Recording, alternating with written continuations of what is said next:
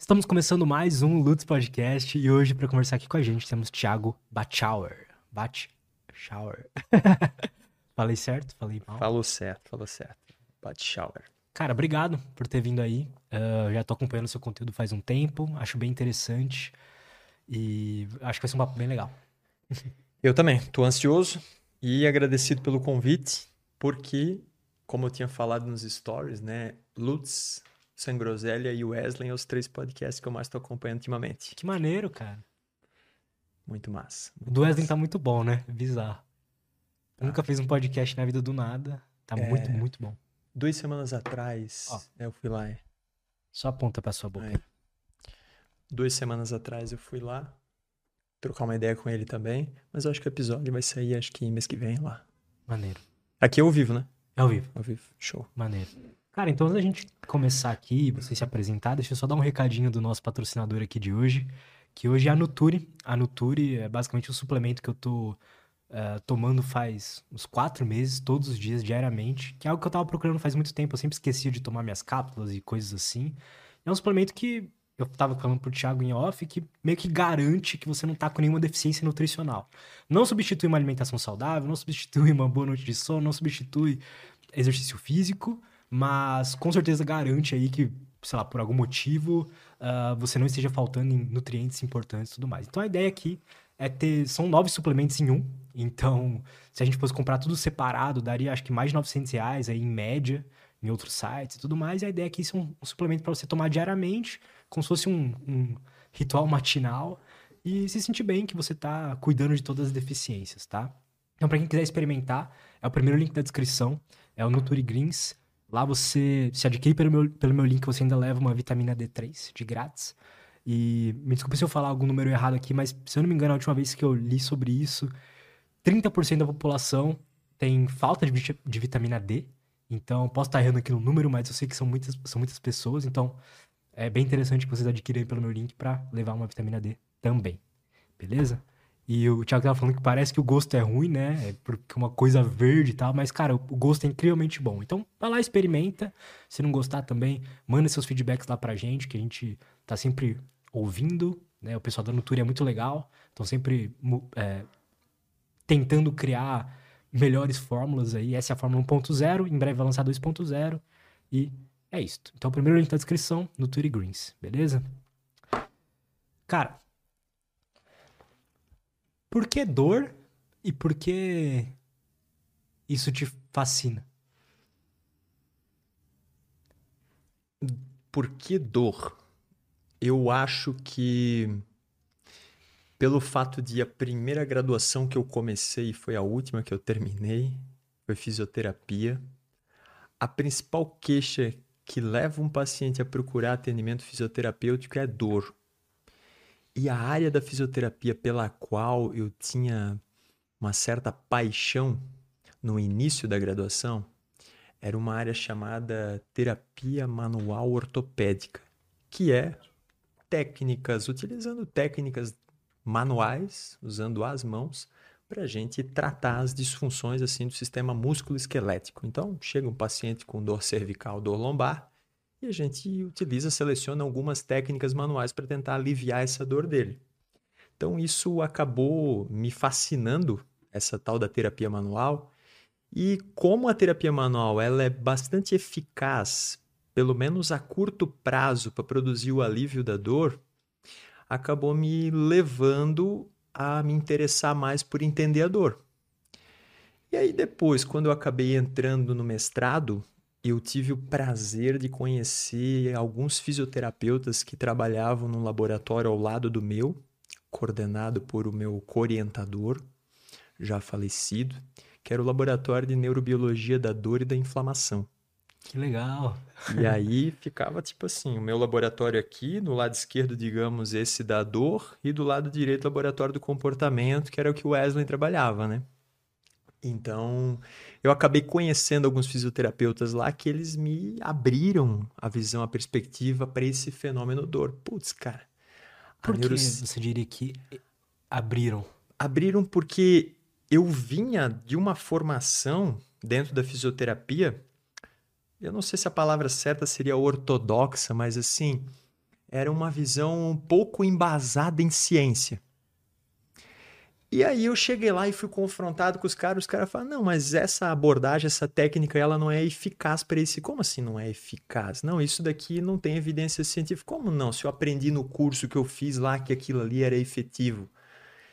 E aí fui confrontando várias crenças que eu tinha, aquilo me deixou incomodado, desconfortável. Foi, pô, será que eu gastei dinheiro com essa merda desse curso aí?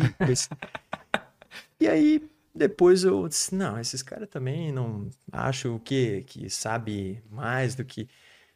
E aí então comecei a, a me aprofundar, a estudar, e eu disse, caramba, faz muito sentido isso daí. Comecei a ter acesso a estudos científicos de boa qualidade, comecei a aprender a interpretar a evidência científica, comecei a aprender a buscar evidência científica. E aí eu comecei a ver, putz, realmente eu tô meio, meio torto com esse meu pensamento, sabe? Então foi um momento onde eu comecei a constatar a estupidez do meu próprio pensamento. E a partir dali eu acho Isso é um que... passo importante, né? Demais, demais, demais. E a partir dali eu acho que eu comecei a fascinar pela dor. E daí, quanto mais eu lia sobre o fenômeno dor, mais eu via que eu não sabia porra nenhuma, sabe? Porque a gente é, nas áreas assim que eu fiz muita, muita formação nessas áreas de terapia manual, sempre se batia muito na tecla da gente tentar identificar a causa da dor para a gente tratar aquele paciente. Tá. E conforme a gente vai é, aprendendo mais neurociência, a gente vai vendo que a dor é um fenômeno multifatorial. E multifatorial é traduzido como ele não tem uma causa, ele tem múltiplos contribuintes à dor. E quando ele tem múltiplos contribuintes, não tem como tu buscar a causa de algo. A causa da dor, ela parece um objetivo ilusório numa perspectiva neurocientífica. Tanto é que hoje em dia se fala muito, Lutz, numa coisa que é chamada modelo biopsicossocial da dor. Né? Caramba. Esse modelo biopsicossocial, na verdade, falo hoje em dia se fala, mas ele foi proposto lá pela década de 60, 70, isso daí, que é enxergar a dor como algo que é influenciado por fatores biológicos, psicológicos e sociais. Como assim? Influenciado significa que tem coisas que podem contribuir para a gente sentir dor, para dor agravar ou para dor persistir em cada uma dessas categorias. Então, por exemplo, biológico. É, a presença de um dano ou uma lesão é algo que aumenta a chance da gente sentir dor, não é novidade para ninguém. Só que além disso, o sono pobre é algo que aumenta a chance da gente sentir dor, aumenta a chance da dor persistir e aumenta a chance da dor agravar. Sono pobre a gente podemos entender de uma maneira assim bem, bem simplória, como um indivíduo que dorme menos de 7 horas por dia, um indivíduo que tem um sono muito parcelado, acorda muitas vezes, e um indivíduo que demora muito para adormecer, para pegar no sono, insônia. Né? Então, seria classificado como um sono pobre. E um dado que eu já dei em outros podcasts que eu participei, por exemplo, o sono pobre, ele aumenta em 3.2 vezes a chance de tu desenvolver dor na coluna lombar. 3.2 vezes chance. Que doideira. Para tu tentar ver o, o quão que isso é relevante, indivíduos que carregam peso, e peso é assumido nos estudos como levantar um objeto que tenha mais de 25 quilos do chão. Então o cara levanta a caixa, bota a caixa em cima, levanta do chão, bota a caixa, faz repetidas vezes isso. Esse indivíduo ele apresenta uma chance de ter dor lombar de 1.1. E o sono pobre 3.2, dor lombar. Então, eu costumo dizer, se tu parar na rua e perguntar aqui embaixo do prédio aqui para 10 pessoas, o que, que tu acha que é mais provável de produzir dor na coluna lombar? Pegar peso ou dormir mal? Cara, eu chuto que 9 dos 10 vão dizer que é pegar peso. Não é que não possa, mas a probabilidade é menor. Então, isso é um fator biológico que a gente fala. Sono pobre, a presença de lesão, o sedentarismo, o excesso de exercício físico também contribui para isso. A obesidade aumenta a chance da gente ter dor, da dor persistir, da dor agravar. É, a permanência prolongada numa mesma posição, indivíduo que dirige longas jornadas assim, ou trabalha muito tempo sentado, Né? Isso são fatores biológicos. Fatores psicológicos aí entraria humor deprimido, ansiedade, estresse, catastrofização da dor, raiva, angústia. Né? Isso é bem interessante, né? Então, isso são fatores psicológicos que contribuem tanto para o surgimento da dor, contribui para o agravamento dela, quanto para a persistência.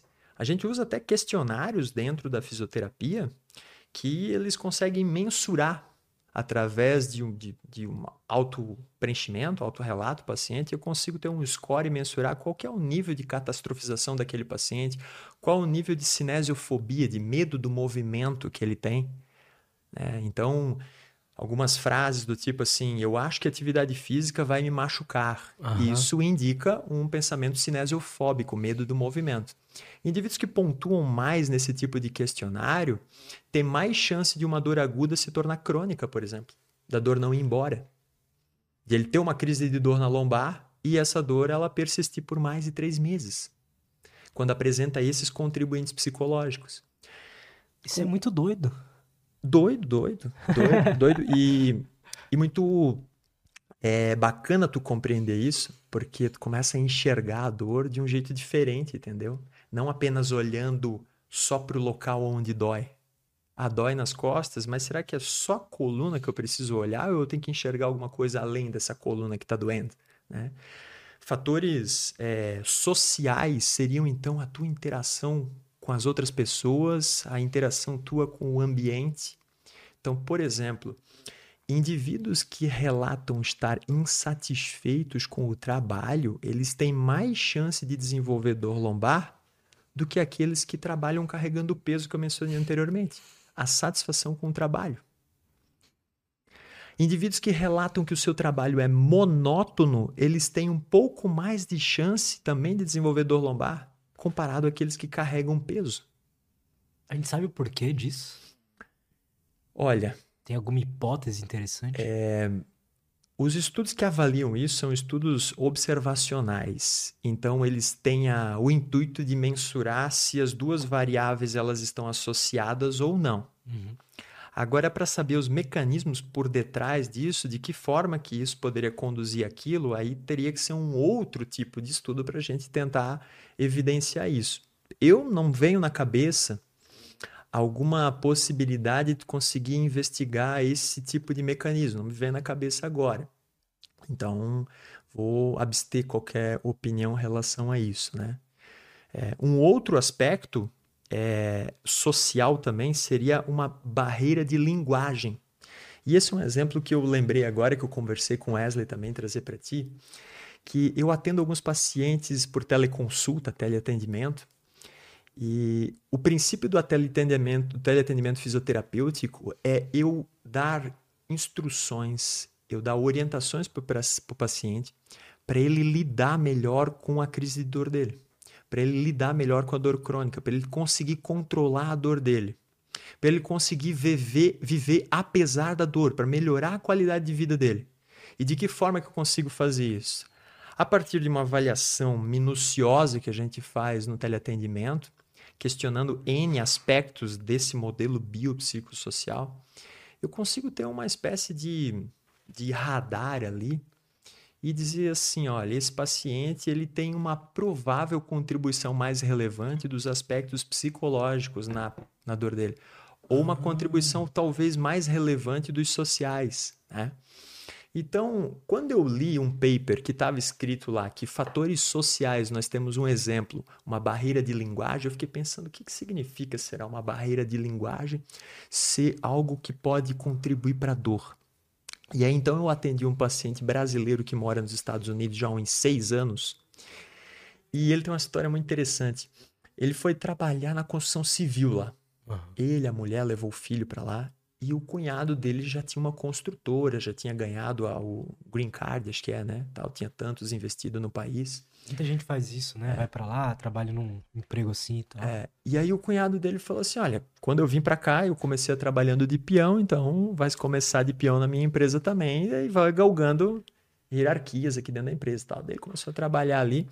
E os funcionários da empresa lá eram todos mexicanos.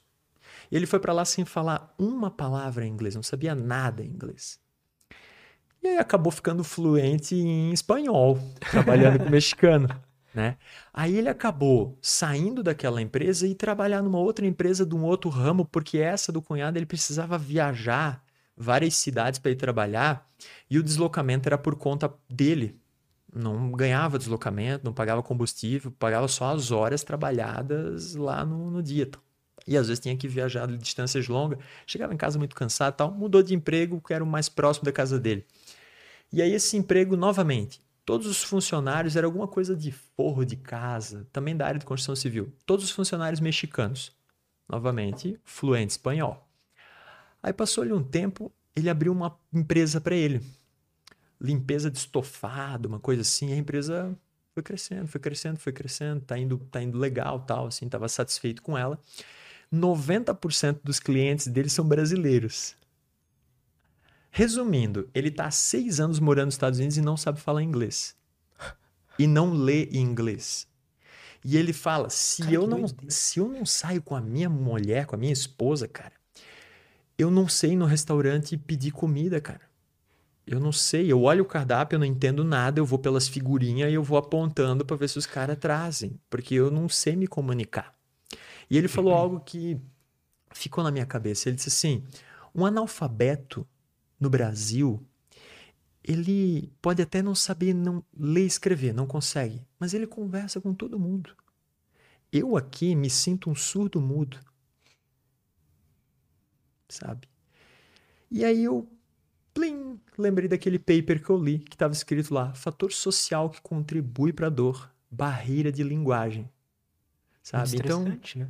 então, isso daí de alguma forma implica em uma modulação emocional negativa para ele. Essa modula... Agora é a hipótese que eu estou tentando. Essa modulação emocional negativa é algo que tem a chance de aumentar a percepção de ameaça pelo cérebro. Que dor nada mais é do que isso. Dor é uma das possíveis respostas que o nosso cérebro dá quando ele percebe ameaça. Isso seria uma definição de dor não formal e não acadêmica. Por quê? Porque abre brecha para muita coisa. Tipo, o medo também é uma percepção, uma resposta a uma percepção de ameaça. A raiva também pode ser uma resposta à percepção de ameaça. Então, abre brecha para muita coisa. Então, por isso que eu falo, a dor é uma das possíveis respostas que o cérebro dá frente a uma ameaça, né? E o que, que a gente tem mapeado hoje do, dos mecanismos da dor, assim? Como, como que você, para alguém que, por exemplo, eu que não sabe nada, como que você me traria uma introdução a esse tema? Olha, eu diria que daria para te explicar a neurofisiologia da dor com três neurônios. Três neurônios. Pega o gancho comigo aqui. Bora. É, a gente precisa ter uma espécie de neurônio que detecta um estímulo perigoso, nocivo. Esse neurônio está espalhado em alguma região do corpo, em todas, na verdade, quase todas elas que têm nervo vai ter um neurônio responsável por detectar perigo. Ele Esse, tem um nome? Ele se chama nociceptor, um receptor de estímulo nocivo, receptor de perigo. Tá? Podemos chamar ele do nome mais bonito, sensor de perigo. Nós temos sensor de perigo espalhado do, da cabeça até os pés. Tá? Esse sensor de perigo, ele detecta um estímulo perigoso. A pergunta, o que seria um estímulo perigoso? Ele pode ser térmico, mecânico ou químico. Térmico, algo muito quente ou muito frio. Uhum. Então, tu encostou numa frigideira, putz, um estímulo térmico perigoso ativou esse neurônio aí. Estímulo, o, o frio é a mesma coisa, um gelo. Encostou uhum. gelo nas costas, o cara uhum. já salta, né? É, um estímulo mecânico, eu empurrar o dedo para trás aqui assim, eu vou empurrar, vamos pegar o jiu-jitsu, jiu uma mãozinha de vaca, uma mãozinha de vaca, o cara meteu a mãozinha de vaca que eu tô dando um estímulo nocivo mecânico, tá ativando esse determinado neurônio e essa informação ela tá indo lá para o cérebro. É químico, é, pode ser quando o próprio corpo produza substâncias químicas que irritem esses neurônios que são sensores de perigo. Por exemplo, treinas musculação ou não? Hum, sim, sim. Treino? Uhum. Sim, sim. É, de vez em quando. Quando tu treina musculação, se tu faz um treino com uma carga maior, tu sente aquela queimação no braço, na perna, sim, sim. né? Aquela ardida. Ou seja, tu sente dor durante o treino. Essa queimação ela é explicada por o aumento da acidez na região que tu estás realizando a, a força, a contração muscular. Aumento da acidez seria a maior concentração de íons de hidrogênio. Mais hidrogênio fica mais ácido. Os nossos sensores de perigo eles têm um tipo de canal que chamado canal ASIC, A-S-I-C, né? da sigla de, do, do, inglês, a abreviação.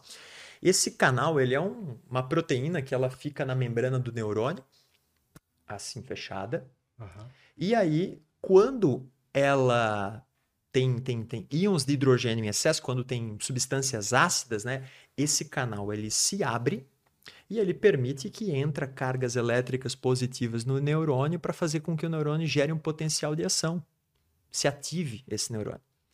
Então, quando tu faz o exercício físico que queima, tu estás ativando sensores de perigo que tem esse tipo de canais aí.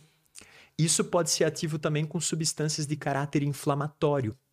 Por exemplo, indivíduos com obesidade, uma das, das é, características da obesidade é um estado inflamatório crônico de baixo grau. O que, que significa dizer isso? Que o indivíduo obeso ele tem o corpo todo dele inflamado, levemente, mas inflamado. O sistema imunológico dele está produzindo substâncias de caráter inflamatório. As citocinas pró-inflamatórias que a gente chama na neurociência. Isso aumenta a chance dele desenvolver dor, porque essas substâncias acabam irritando esses sensores de perigo e ele pode ser mais suscetível à dor, o indivíduo obeso. Tá? Então, nós temos ali os três tipos de estímulos perigosos que vão ativar um sensor de perigo. Então, eu falei que eu ia explicar a neurofisiologia da dor com três neurônios. Falamos de um deles. Esse está em alguma região. Imagina que é no dedo que ele esteja. Então, a gente ativou esse sensor de perigo ele tem um prolongamento, um axônio, que ele vai até na nossa medula espinal. Numa região Perfeito. da medula que a gente chama de corno dorsal da medula. Dorsal porque fica na parte de trás da medula. Tá. Se a medula fosse a garrafinha de água, a minha barriga está aqui, as minhas costas estão tá aqui. O neurônio ele traz a informação aqui para trás da garrafinha. Corno dorsal da medula. Beleza. Ali nós temos um segundo neurônio, esse segundo neurônio, ele recebe a informação de perigo. E olha que eu estou falando, não falei de dor ainda. Eu estou falando de informação de perigo. Só que temos cargas elétricas viajando de um ponto A para um ponto B. Nada. Além disso. Esse segundo neurônio, ele vai decidir, e bota uma aspa bem grande aqui, se essa informação de perigo ela vai até o cérebro ou se ela vai ser barrada ali na medula. Por que isso? Porque existe uma espécie de filtro na nossa medula que não deixa todas as informações de perigo chegar até o cérebro. Seria uma espécie de filtro de spam. Não é todo o e-mail que cai na tua caixa de entrada. Alguns que provavelmente são irrelevantes vão ficar fora. Então, os sensores de perigo eles estão a todo momento praticamente disparando. Mas não é toda essa informação que chega até o cérebro. Beleza. Esse segundo neurônio, se ele deixa essa informação passar, se ele deixa em passar, significa que ele vai levar para o cérebro o que aquele primeiro cara está contando. Essa informação vai chegar lá no cérebro num terceiro neurônio. Esse terceiro neurônio ele costuma ficar numa região que a gente chama de tálamo. Se o cérebro fosse um abacate, seria o caroço do abacate, no miolo, né? O tálamo é uma região que tem populações de neurônios bem delimitados, assim, vários núcleos, o tálamo. E cada núcleo tem especificações, que agora também não convém. Eu costumo dizer que o tálamo é uma espécie de. Como é que se chama aquelas telefonistas que quando tu liga, ah, é para financeiro, digita e tal, para no ramal, não sei o que, RH, não sei o que. Ela distribui a, a ligação para o setor que tu queres. Uhum. O tálamo faz isso. Ele é um centro, de, um centro de retransmissão ele recebe a informação e fala: pô, isso aqui chegou dos nossos receptores lá da, da, da perna, lá do dedo do cara, então vamos levar essa informação para essa área do cérebro, essa e aquela, não leva para aquela de lá. Então chegou a informação do olho para o tálamo, o tálamo fala: ah, do olho nós temos que mandar lá para o córtex visual primário, lá para trás na região occipital. É lá que a visão vai ser processada. A informação chegou do corpo, desses sensores de perigo, nós temos que mandar lá para uma região do córtex chamado córtex somatosensorial primário. Tá? Então, agora, a neuroanatomia não é o mais importante nesse momento. Então, o tálamo vai distribuir essa informação. Quando essa informação distribuiu para as regiões que têm uma função em processar, interpretar os sinais de perigo, aí pode ser que a gente sinta dor. Por que pode ser? Porque o cérebro ele não vai produzir o que a gente chama de dor, e olha o que eu falei, o cérebro produzir, a dor é produto do cérebro. Ela não é um estímulo periférico. Uhum. Nem sempre que eu cutucar, beliscar, ferir, isso vai se tornar dor. Aí alguns que estão vendo aí podem dizer, como que esse, esse, esse doido aí tá falando um bagulho desse aí? Quantas vezes que tu já foi tomar banho, bicho, e tu olhou no espelho e tu fala, caraca, que hematoma da porra esse aqui atrás, maluco? Verdade. Como De onde é que foi isso daqui? Olha o exemplo aí. Tu tivesse um dano, tu tivesse uma lesão, ativou sensor de perigo, porque para ocorrer uma deformação no tecido a ponto de dar um hematoma, ativou sensor de perigo. Essa informação ou não chegou até no cérebro porque a medula estava com o seu filtro de spam muito fechadinho, ou chegou no cérebro e o cérebro cagou para essa informação, bicho. E ele disse: não, isso aí não representa uma ameaça nesse momento. A ameaça é essa mãozinha desse maluco que tá quase me dando um Ezequiel aqui assim no treino, ó. Essa é a ameaça, não é o cotovelo dele que tá aqui na minha, na minha barriga ou aqui, o, sei lá, o que roçou aqui no lado das costas. Putz. É outra ameaça, sabe? Então, quando essa informação ela chega até no cérebro, o cérebro ele vai fazer o quê? Ele vai pegar a informação que chega do corpo, juntar com as expectativas que o indivíduo tem em relação àquilo e com as experiências prévias que ele teve. E ele vai fazer uma média ponderada dessa parada. E o problema é que essa média ponderada, ela é influenciada pelos fatores biopsicossociais. E a gente não sabe o peso exatamente que essa média está ponderando para fatores biológicos, para fatores psicológicos, para fatores sociais. Para a gente saber disso, a gente precisa investigar esses aspectos da experiência de dor do indivíduo. E a gente tem ferramentas, questionários para fazer isso, para direcionar aquilo ali, aquela nossa intervenção. Então, olha que doideira a fisiologia, a neurofisiologia da dor. Três neurônios, um que detecta um estímulo, um que recebe esse estímulo nocivo, perigoso, que conduz essa informação para o cérebro, o cérebro vai pegar aquela informação, juntar com outros dados que ele tem para interpretar aquilo lá. Se ele interpreta aquilo e ele assume que é uma ameaça, a gente sente dor.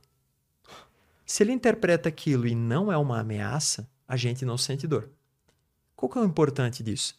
Que eu posso sentir dor sem ter lesão, basta o cérebro interpretar como uma ameaça, e eu posso não ter dor com lesão, basta o cérebro não interpretar como uma ameaça.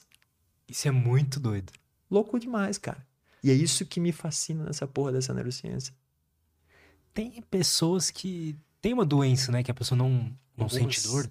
Algumas. Algumas. Uhum. E tem um negócio também. São eu... raros, né? São raros, né? Eu, eu tenho um negócio também que eu li sobre quando eu tava estudando para esse podcast. Aí só me corrija aqui o que eu falar. Se eu souber. que a. Mesmo após uma lesão, ou enfim, algum alguma coisa ali ter sido tratada e, entre aspas, vou botar aqui, biologicamente ali foi tratada, a pessoa ainda continuar sentindo dor. Isso é possível? Isso é o que a gente chama de dor crônica. A dor crônica, ela tem até uma definição de dor crônica de um autor que eu não me arrisco a dizer o nome dele porque a pronúncia é ferrada, Deixa eu ver se eu lembro da frase exata. Se eu não lembrar da frase exata, é algo parecido com isso. Dor crônica pode ser definido como uma incapacidade de extinguir uma, me... extinguir, extinguir uma memória da dor evocada por uma lesão inicial incitante. Uma memória da dor. Então, caraca. Tipo assim, é como se a gente fosse falar que o indivíduo ele teve um dano, uma lesão, esse dano e a lesão conduziu a ter dor. E ele começou a ter dor em decorrência daquele dano, aquela lesão. aquela lesão ela foi cicatrizando, foi se curando. Entretanto, o cérebro do indivíduo não conseguiu acompanhar esse processo de reparação do ponto de vista, ele não, ele, ele não conseguiu esquecer da lesão. É como se o cérebro interpretasse ainda há lesão lá, mas não há mais. Então ele não consegue esquecer essa memória da dor. Para ele, a lesão tá lá.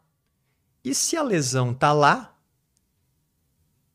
a percepção de dor provável vai acontecer. Então a gente pode dizer que a dor crônica, ela dificilmente ela é explicada pelo estado de um tecido, Aham. sabe? Dificilmente ela é explicada dessa forma. É, a gente pode tentar dizer que seria uma espécie de falha da interpretação que o nosso cérebro faz da informação que chega até ele. Sabe? Então, não não conseguiu esquecer isso. A gente sabe por que isso acontece? Cara, isso é uma das perguntas que mais se investiga na neurociência. É para tudo que é lado, sabe? Tentando entender o que que tá rolando aí para o cérebro fazer isso. Porque a prevalência da dor crônica no mundo, ela gira em torno de 18 a 25% da população tem alguma dor crônica. Sério? 18 a 25% da população tem alguma dor crônica. Tem Nossa, algumas não imaginava. tem algumas porcentagens, cara, dados epidemiológicos que são assim, ó, assustadores. Por exemplo, cirurgias estéticas para redução de mama que muitas mulheres fazem ou para colocação de prótese de silicone. A prevalência de dor crônica pós-cirúrgica, ou seja, a mulher que foi lá reduzir a mama e depois da cirurgia ela desenvolveu dor crônica na mama, em decorrência de um procedimento cirúrgico, ela varia de 22 a 44%, cara. 22 a 44% das mulheres que passam um procedimento cirúrgico desenvolve dor crônica pós-cirúrgico. Então, é, o que que se suspeita que aconteça? Que a cirurgia nada mais é do que um trauma ao nosso Um organismo. Né? Esse trauma ele vai fazer que ocorra no sistema que detecta perigo, que a gente dá um nome bonito na neurociência, chama de sistema nociceptivo, né? de nociceptor. Esse sistema nociceptivo, ele sofre mudanças neuroplásticas. Então entenda que os neurônios que formam esse sistema, eles podem ter uma modificação da sua forma e da sua função. E essa modificação da forma e da função deles pode ser uma modificação mal adaptativa. Uhum. Por que mal adaptativa? Porque a dor crônica ela não tem vantagem, ela não tem utilidade. Sabe para que que ela serve? Só para fazer tu sofrer. Só para isso serve a dor crônica. A dor aguda não. A dor aguda é aquela que está presente há menos de três meses. Essa ela tem um caráter protetor. Então a ideia da dor aguda é proteger o organismo e otimizar a reparação, a cura. Eu não sei se essa minha linha de raciocínio aqui tá certa, mas por que Por que que a gente evoluiu pra ter dor crônica, sabe? Eu acho que merecia um belo prêmio dinheiro o cara descobrir. Cara, porque não sei, deve ter alguma explicação in- indo por esse sentido, mas É, eu acho assim que não necessariamente é, pela dor crônica ela não ter uma utilidade, então a gente não pode pensar nela como é, ter proporcionado alguma vantagem na sobrevivência e na reprodução. Ela não tem utilidade, a dor crônica. ela é tipo um bug. É, ela não tem organismo. utilidade. Aí agora, se ela não tem utilidade, a pergunta evolucionista que tu fizesse, já que ela não tem utilidade, como é que ela foi perpetuada? Acho que é isso que tu tá querendo perguntar, Sim. né? Se essa porra não funciona pra nada, não era pra ter o negócio, né? Só que eu acredito que assim, ó, que a gente pensa na evolução, é, características que favorecem a reprodução, a sobrevivência, elas são preservadas ali, Mas aquelas que pelo menos não atrapalham, elas também podem ser preservadas. Verdade. Então, é, talvez o impacto que a dor crônica ela produziu na nossa espécie ao longo dos anos de evolução não foi um impacto tão negativo ao ponto de, sabe? Faz, faz todo sentido. De, e, e o outro aspecto é que, assim, é, nós não temos dados epidemiológicos de como era o perfil de dor entre hominídeos, caçadores-coletores, assim. Não temos como pesquisas mostrando isso. Mas por será que, que seria interessante? Será Essa... que é muito diferente? Será que o estilo de vida deles era um estilo de vida que a, agia como um veneno para dor ou agia como um adubo para dor florescer? Será que os fatores biológicos, psicológicos e sociais que aqueles hominídeos eles estavam é, sendo expostos era algo que acaba blindando eles de ter dor ou não? Nossa, isso é muito legal. Então, se a gente tivesse, da... que não tem como, né? Tivesse dados disso daí para ver ao longo dos, dos milhares de anos né, de evolução, teve mudança nesse perfil, né? Por exemplo, hoje em dia, se a gente pega os últimos 20, 30 anos, a gente vê que a incidência de dor na coluna lombar. E por que, que eu falo, eu já falei tanto de dor lombar aqui, não sai isso da minha boca? Porque dentre é, todas as doenças no mundo que elas causam incapacidade no indivíduo, que fazem o indivíduo viver com alguma, alguma deficiência para apreciar a vida, para trabalhar, a dor lombar é a que mais causa anos vividos com incapacidade mais do que câncer, mais do que doença respiratória, mais do que inúmeros transtornos mentais. A dor lombar é a que mais causa. Se tu pegar um, um, dado do famoso Global Burden of Disease, que é um documento que mapeia isso, a gente vai ver, em primeiro lugar, dor lombar, em segundo lugar, depressão. O que mais causa anos vividos com incapacidade. Se a gente vai pegar o gasto nos Estados Unidos com tratamento para dor crônica, o tratamento da dor crônica, daí não é só da dor lombar. Dor crônica pode ser na, no pescoço, no ombro, no, no quadril, no joelho, junto a todas as dores crônicas. O tratamento para isso, ele é maior do que a soma de dinheiro gasto para tratar doenças cardiovasculares, diabetes e câncer juntos. O impacto econômico que a dor crônica ela causa, ele é absurdo no mundo. Então, tem muita pesquisa, tem muito estudo em torno da dor crônica.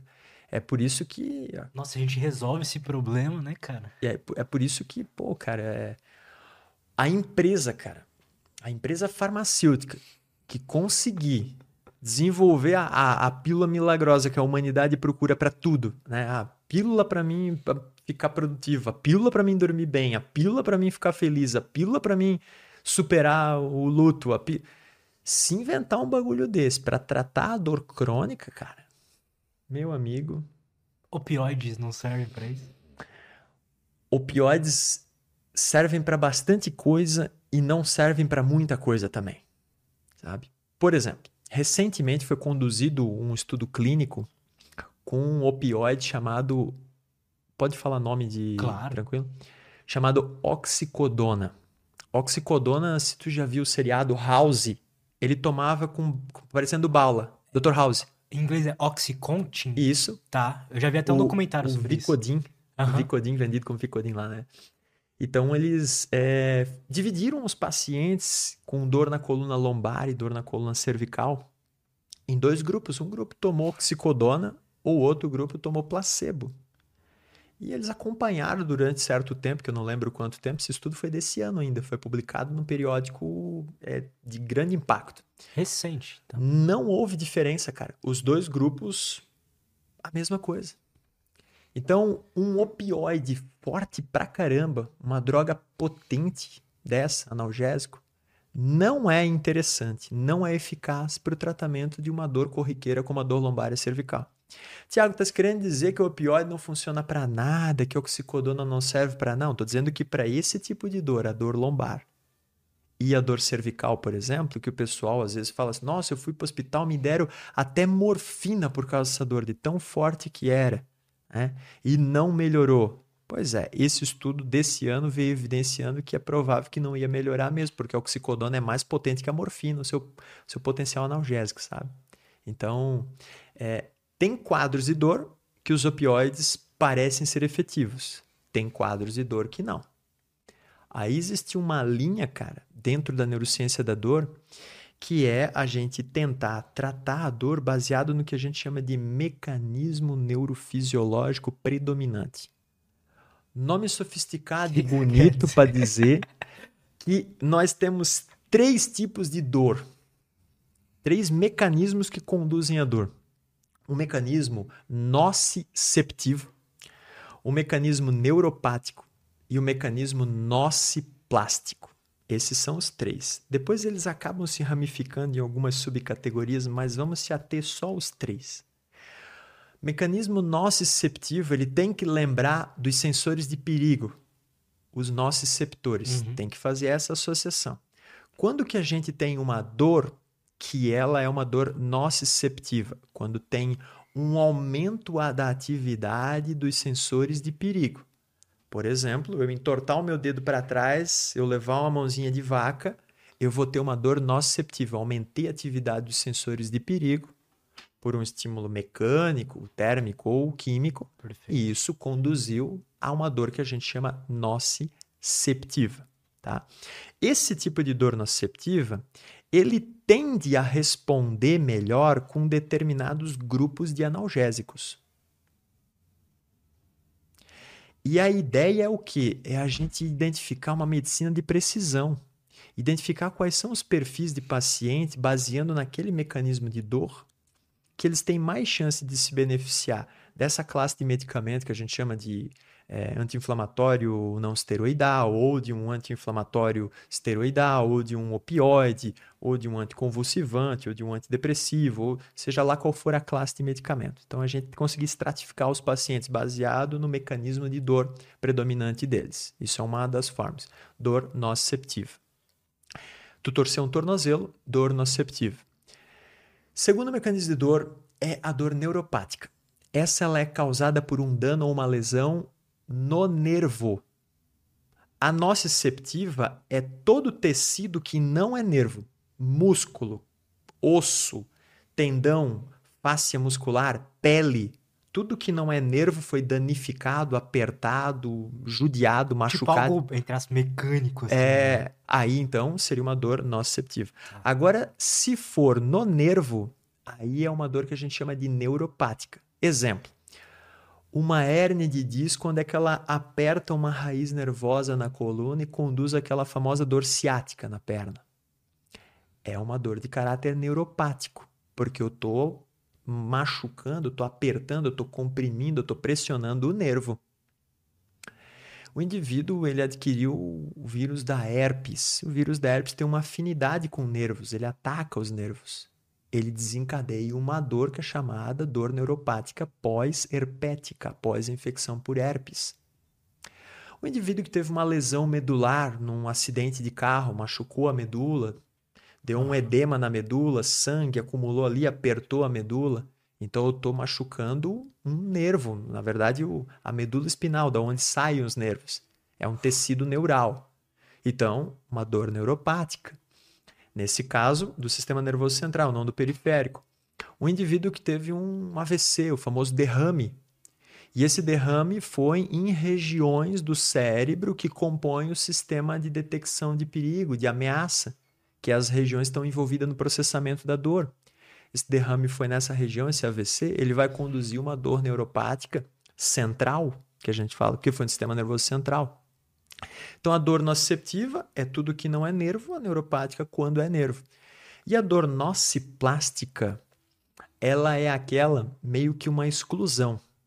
Para a dor ser nociplástica, eu não posso ter lesão em nervo e nem no sistema nervoso central.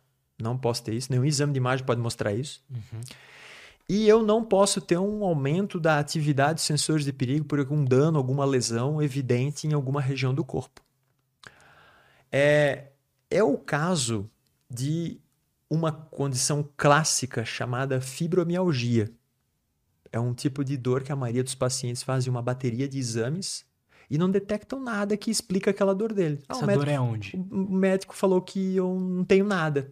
A fibromialgia é um quadro de dor generalizada.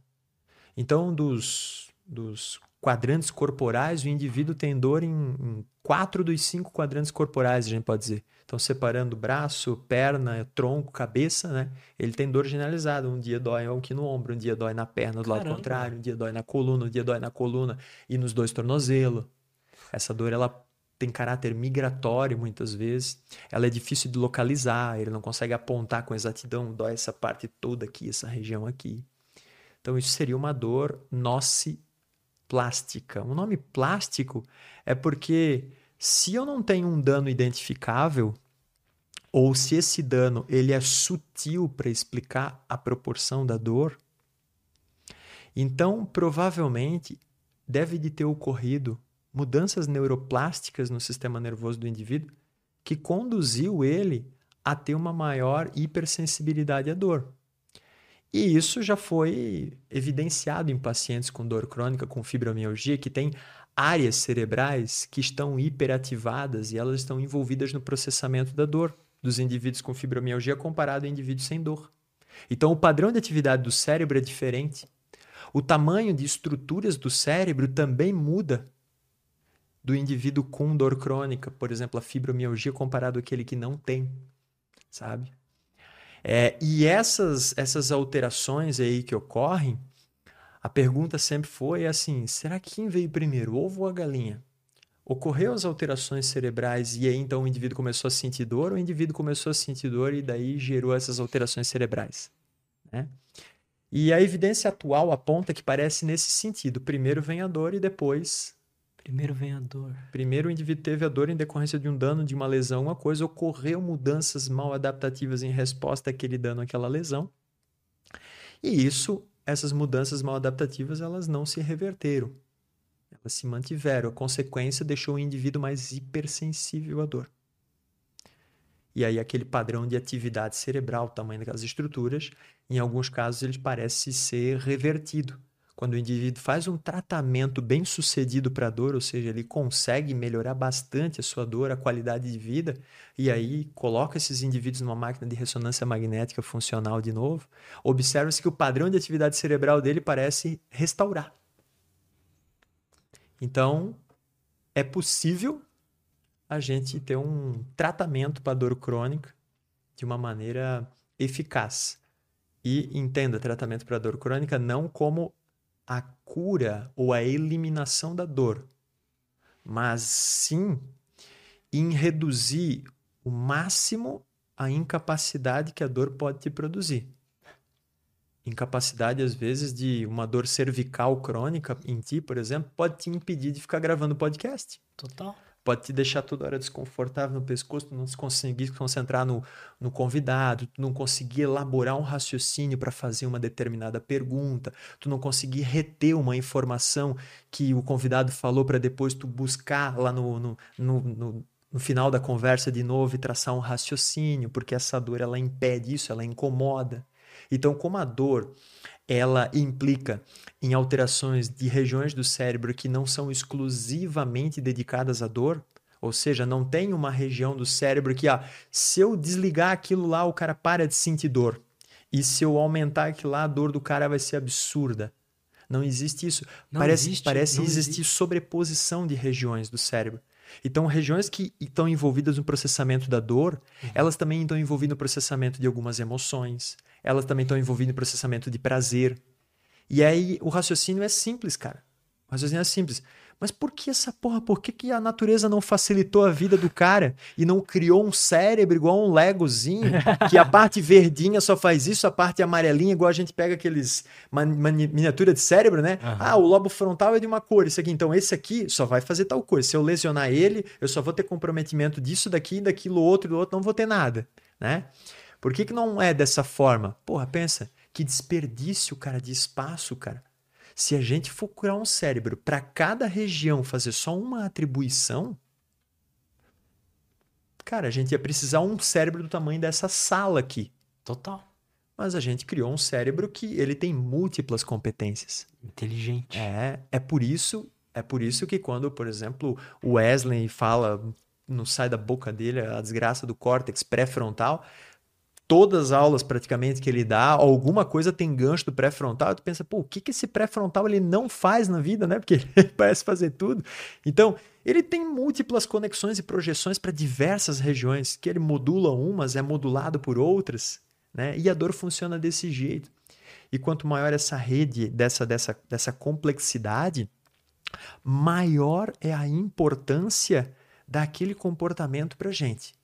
Por exemplo, falando em dor, eu tenho grupos de neurônios no cérebro que, quando eles se ativam, eles são responsáveis por produzir a dor. Na neurociência, a gente chama isso de neurotag, um conjunto de neurônios que, quando eles se ativam, eles produzem uma resposta. Tá. Se eu sentir dor, eu ativei a neurotag da dor.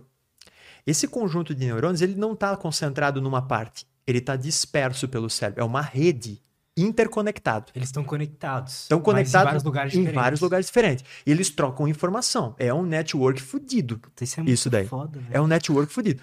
Quanto maior é a capacidade que um grupo de neurônios ele tem de fazer conexões com diversos outros neurônios, mais importante para a natureza, para nossa sobrevivência é a função daquele grupo de neurônios, é aquele comportamento.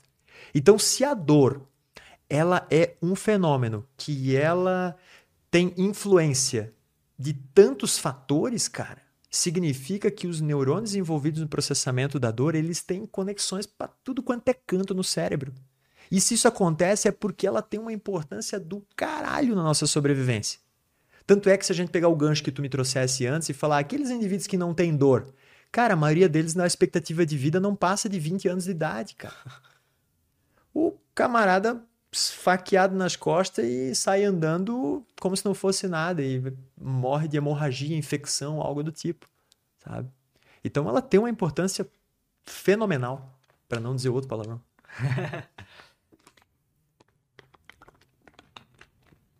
Cara, eu tenho uma pergunta para fazer, mas acho que a resposta vai ser longa e eu tô apertado. Vamos fazer uma pausa rapidinho? Vamos lá, e a gente já volta. Cara, você tinha comentado, tinha passado assim por cima numa, na questão de, pô, se alguém criar uma pílula mágica, como todo mundo quer uma pílula mágica, seria muito bom, né? E a gente quer essa pílula mágica pro sono, para várias outras coisas. Eu imagino que, como é para essas outras coisas, a pílula mágica, na verdade, são comportamentos que a gente pode ter, né? E melhorar. Quais são, você diria, a forma principal de lidar com a dor, sabe? Qual é a, a série de comportamentos, ou enfim. É, a resposta é simples, mas ela causa um desconforto grande nas pessoas porque pela simplicidade dela, né? Eu diria que o tratamento da dor ele é muito similar ao tratamento de uma doença crônica como hipertensão ou diabetes. Como é que a gente maneja, né? Maneja esse tipo de condição? Às vezes com auxílio de medicamentos e mudança de estilo de vida. A dor crônica da mesma forma. Às vezes é necessário medicamento, mas sempre mudança de estilo de vida. E aí mudança de estilo de vida inclui o quê? As recomendações clichê para praticamente todos os transtornos mentais e doenças crônicas, né? Uma boa qualidade de sono, que daí o indivíduo precisa saber fazer higiene do sono, caso o sono dele tá uma bosta, né? Ele precisa saber lidar com o estresse. Então, a partir do momento que ele se sente estressado, se sente ansioso, o que, que ele deve de fazer para conseguir controlar isso? né? Então, eu costumo falar para muitos dos meus pacientes, né, o estresse é similar a um daqueles joguinho de, de fliperama que tu estás no controle ali assim e a estrada vem a teu encontro e tu não consegue muitas vezes desviar dessa estrada, né, cara? Legal esse exemplo. ela te confronta. Então a questão é o que que tu vais fazer quando tu te deparar, tu esbarrar com aquilo ali, né?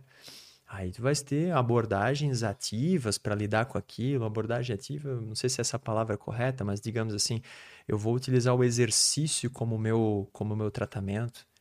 Porque ele reduz a minha percepção de estresse de ansiedade, ótimo. Eu vou utilizar técnicas de respiração diafragmática para aumentar a atividade do meu parasimpático, diminuir a atividade simpática, o sistema de, de luta e fuga que a gente fala. Eu vou utilizar meditação guiada, atenção plena. Quais são as ferramentas que eu vou utilizar? para tentar diminuir esses níveis de ansiedade, baixar o meu cortisol, né?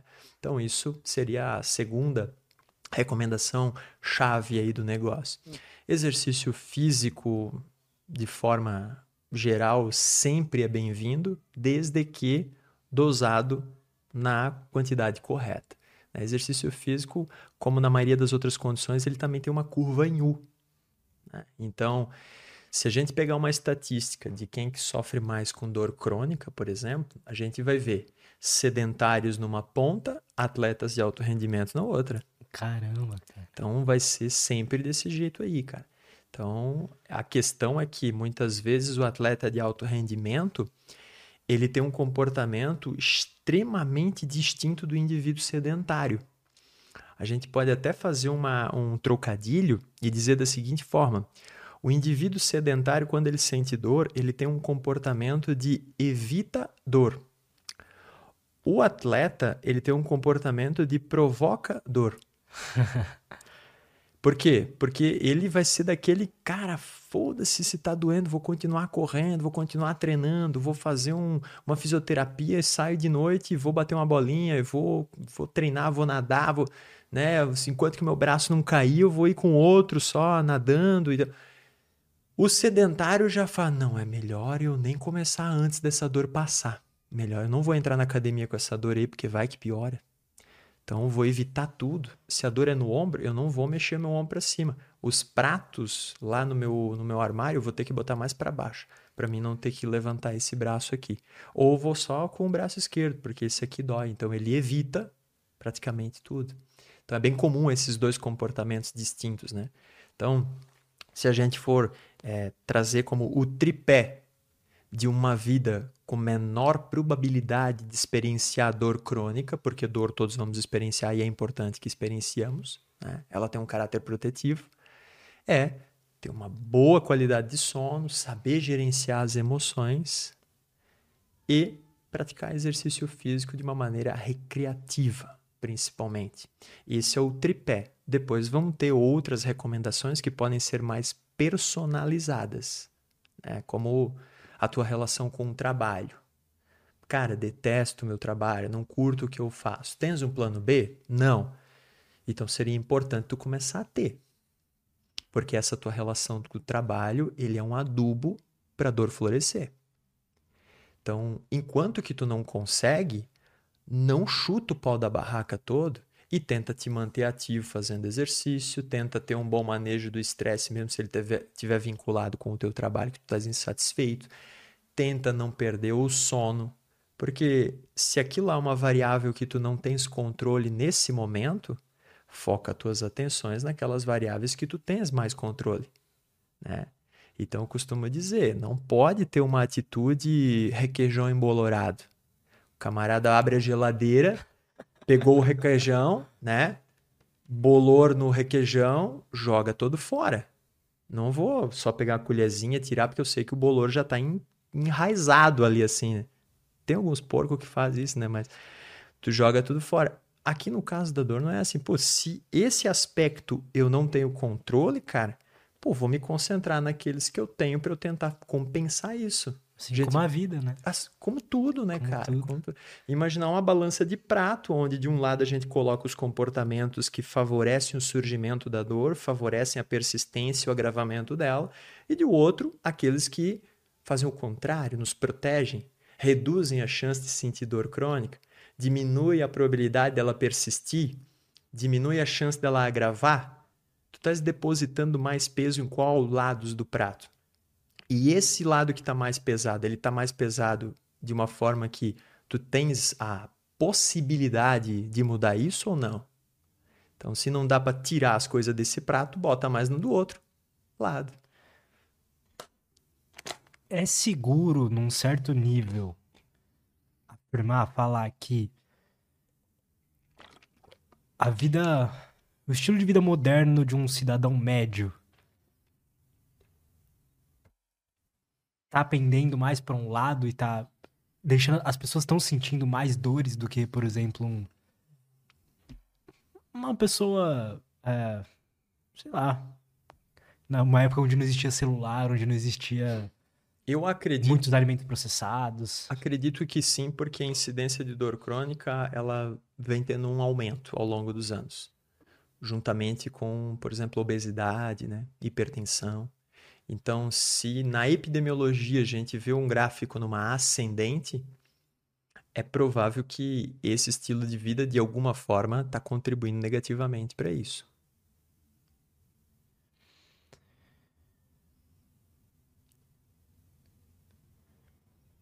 A dor, o estudo da dor, te trouxe alguma forma diferente de enxergar a vida, assim? Moldou a tua filosofia de vida em algum nível? Eu nunca refleti sobre isso, cara. Mas eu acredito que sim. Não acho que exclusivamente pelo estudo da dor, mas pela minha personalidade mais cética, mais crítica, mais questionante. E eu me considero um cara que gosta de enxergar novas perspectivas e ponderar sobre elas. Então, eu adoro leituras que me incomodam, né, cara? Que conflitam com as minhas crenças, que quebram as minhas expectativas, e aí isso. Num certo nível isso dói, tá? É, e isso acaba, acho que, produzindo esse efeito que tu falasse de mudar a filosofia de vida, assim, né? Agora, se tu me dissesse, ah, tu consegues elencar alguns comportamentos que tu tinha antes, que agora tu não tens, cara.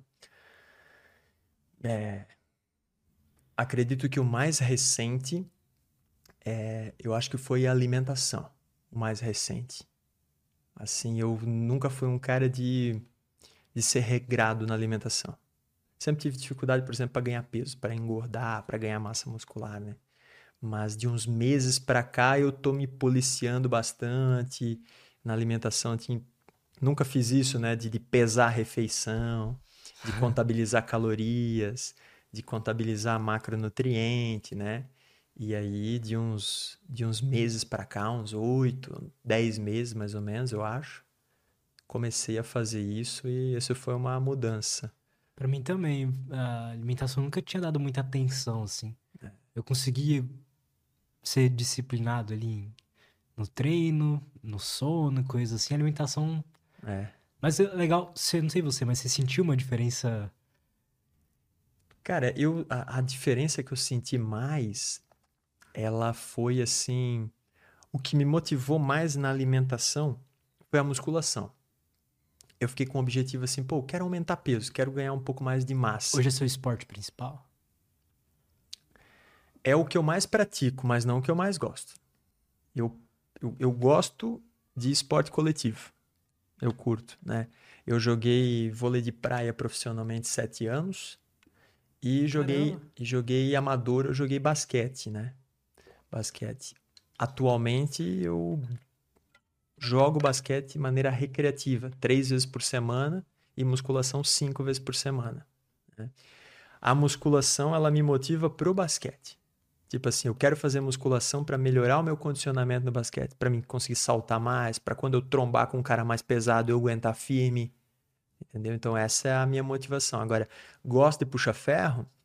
Não, não é algo que gosto faço sem ser algo prazeroso. O que me motiva, então, é o esporte em si e o resultado de tu ver, putz, começou a dar uma, um volume no peito, começou a dar um volume no braço, né? Tu te pesa e tu vê, pô, ganhei 2 quilos, cara.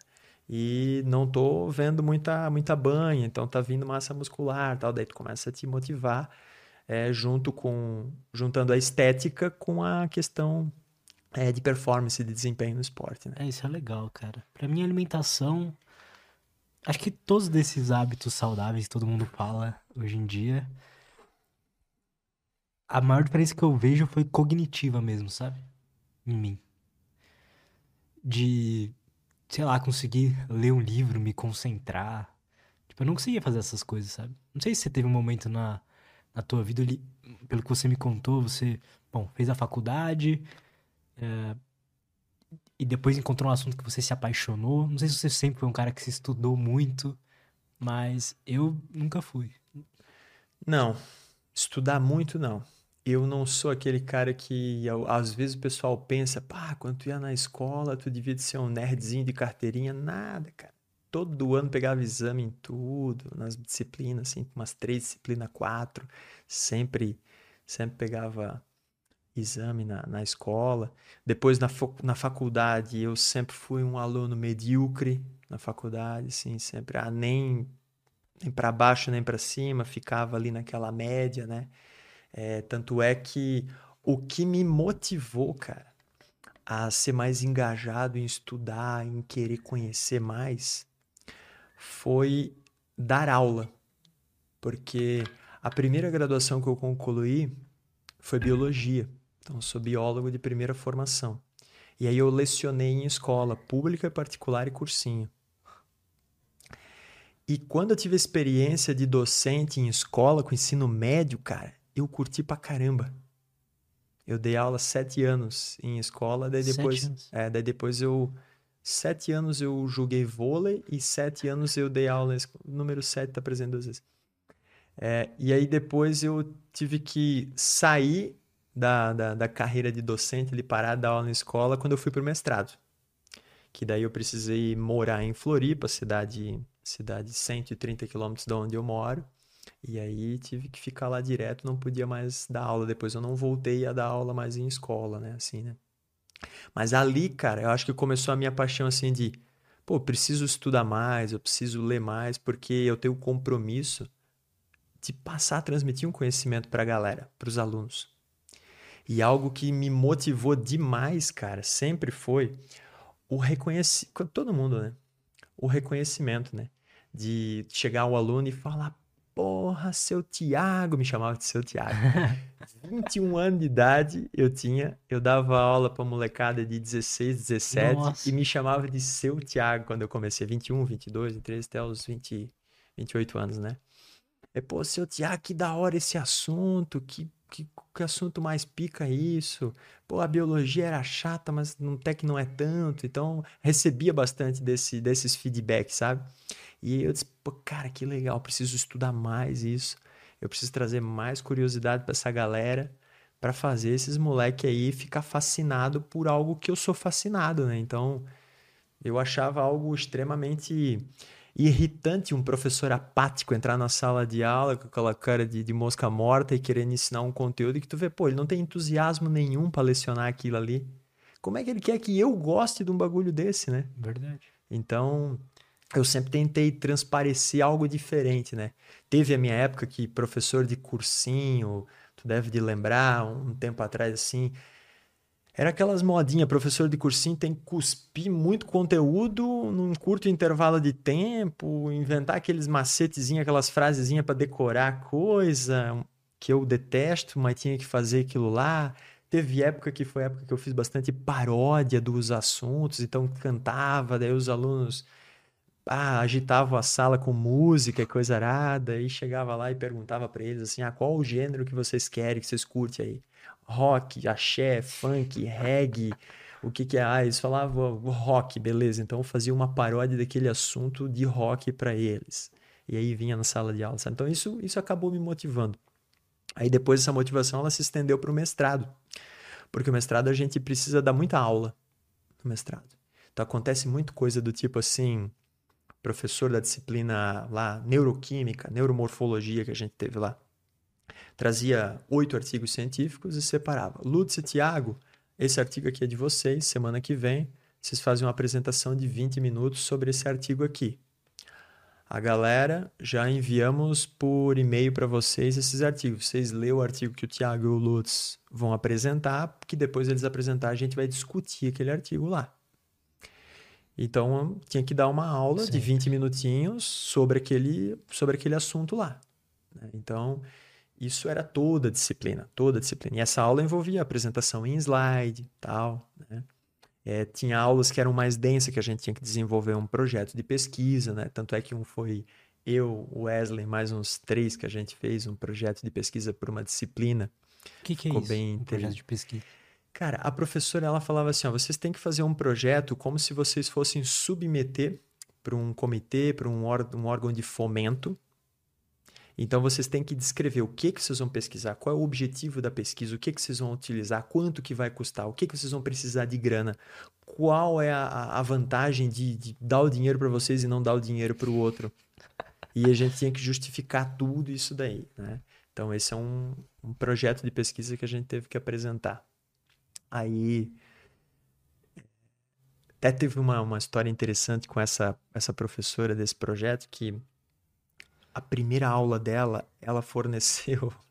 É muito, ela forneceu vários papers para a galera, dividiu em dupla e tinha que fazer a apresentação daqueles papers lá em dupla. E daí chegou para mim, entregou um e ela disse: Tiago, esse aqui é o teu. Eu disse, tá, eu... quem é a minha dupla? Não, tu não tens dupla, Tiago. E era um paper grande, denso. em dupla facilitaria. Um fica com a metade, outro fica com a outra metade, que todo mundo fazia, né? Eu disse, pô, professor, só eu fiquei sozinho? Putz, aí é injusto, né? Aí ela falou assim, Tiago, a vida não é justa. Ó, já começou a levar lá no mestrado. Pô, Aí- mas isso é muito bom, né? É. Na hora deve ter sido. Não, a- a galera mas- começou a rir, tá ligado? Levando a brincadeira, assim, só que ela falou sério, era uma mulher assim, né? Mais, mais ríspida, assim, uma puta de uma pesquisadora fodida, assim, ganhou prêmios como a melhor cientista, não sei o que, de Santa Catarina tal, baita da hora. professora da hora, isso daí. Muito legal. Então, acho que ali, cara, essa veio a história com essa, essa paixão, digamos, pelo conhecimento, mas não que a paixão pela dor começou tão, tão Sim, cedo. é né? uma paixão pelo, pelo, conheci... pelo conhecimento, né? Igual você É. disse. Mas com certeza. Tudo, a verdade, enfim. Tanto é que eu, uma das, das definições. Agora que tu falasse essa palavra verdade, uma das definições que eu gosto bastante de ciência é a ciência nada mais é do que uma busca perpétua pela verdade que se fia na curiosidade humana. Então, putz, cara, uma busca. O cara está indo em direção. Perpétua. Porque tu nunca para. Pela verdade. Porque às vezes a verdade de hoje não é a verdade de amanhã. né? E ela sempre é embasada na curiosidade humana, no desejo de descobrir um- algo a mais, sabe? E obviamente, essa busca perpétua pela verdade, ela possui um método, que é o método científico, que é a maneira que nós temos uma maior probabilidade de nos aproximarmos da verdade. E é importante ter isso claro, né, cara? Nos aproximarmos da verdade. Ah, então tu não pode ter certeza? Não, não pode ter certeza. Mas tu tem que entender o valor da incerteza, cara. O valor da incerteza é importante para alguém que curte ciência, para quem é pesquisador. Saber que a ciência nada mais é do que a redução da incerteza.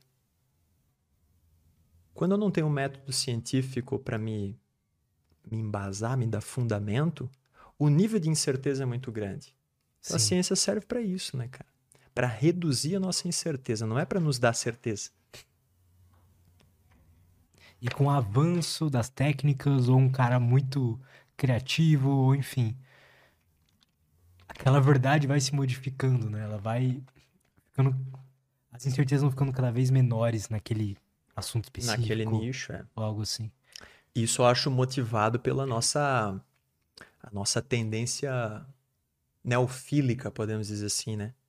Neófilo é aquele indivíduo que ele tem uma atração pelo novo, pela mudança. Seria Todos nós, seres humanos, somos neófilos por natureza. Né? Todos somos essa pessoa que tem atração. A questão é que os níveis dessa atração, eles são diferentes entre o Lutz e o Tiago. E os âmbitos desses níveis de neofilia também são diferentes. Talvez em determinado âmbito tu és muito mais neófilo que eu e eu em outro âmbito sou mais neófilo que tu. Então isso é é importante a gente saber. Aquele indivíduo que tem uma existem até questionários para a gente tentar medir a nossa propensão à neofilia.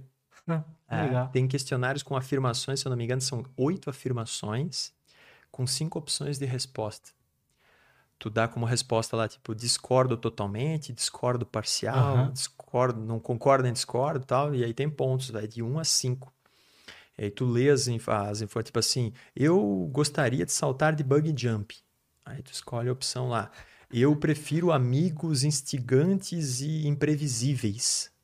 Aí tu dá uma pontuação tal. Depois tu soma o teu score. E aí, se esse teu score ficar numa faixa aí, agora não lembro, mas eu acho que é mais de 29 pontos. Tu és um indivíduo com altos níveis de neofilia, grande atração pelo novo, pela mudança, por comportamentos de risco. Uhum. Geralmente, o camarada se correlaciona muito ao cara que curte esportes radicais, entendeu? Curte paradas mais que colocam a vida em risco, né? Esportes mais. É, e isso também, essa mesma, essa mesma motivação que é inspirada pelo por esses caras que praticam paraquedismo, bug jump aí, também acaba motivando a, o surgimento de novas ideias mais originais, ideias autênticas em outros âmbitos, Sim. no âmbito da ciência, da arte, da tecnologia. Né? Então, pegam, a gente estava conversando antes, um Steve Jobs da vida. Pô, o cara com uma puta criatividade. Então, provavelmente, se ele fizesse um teste desse de neofilia, cara, pô, ia dar uma pontuação altíssima, né? Então, até se a gente tentar traçar uma, um gráfico de correlação entre os níveis de neofilia e expectativa de vida, provavelmente o bagulho vai ser assim. Indivíduos com altos níveis de neofilia têm uma expectativa de vida mais baixa.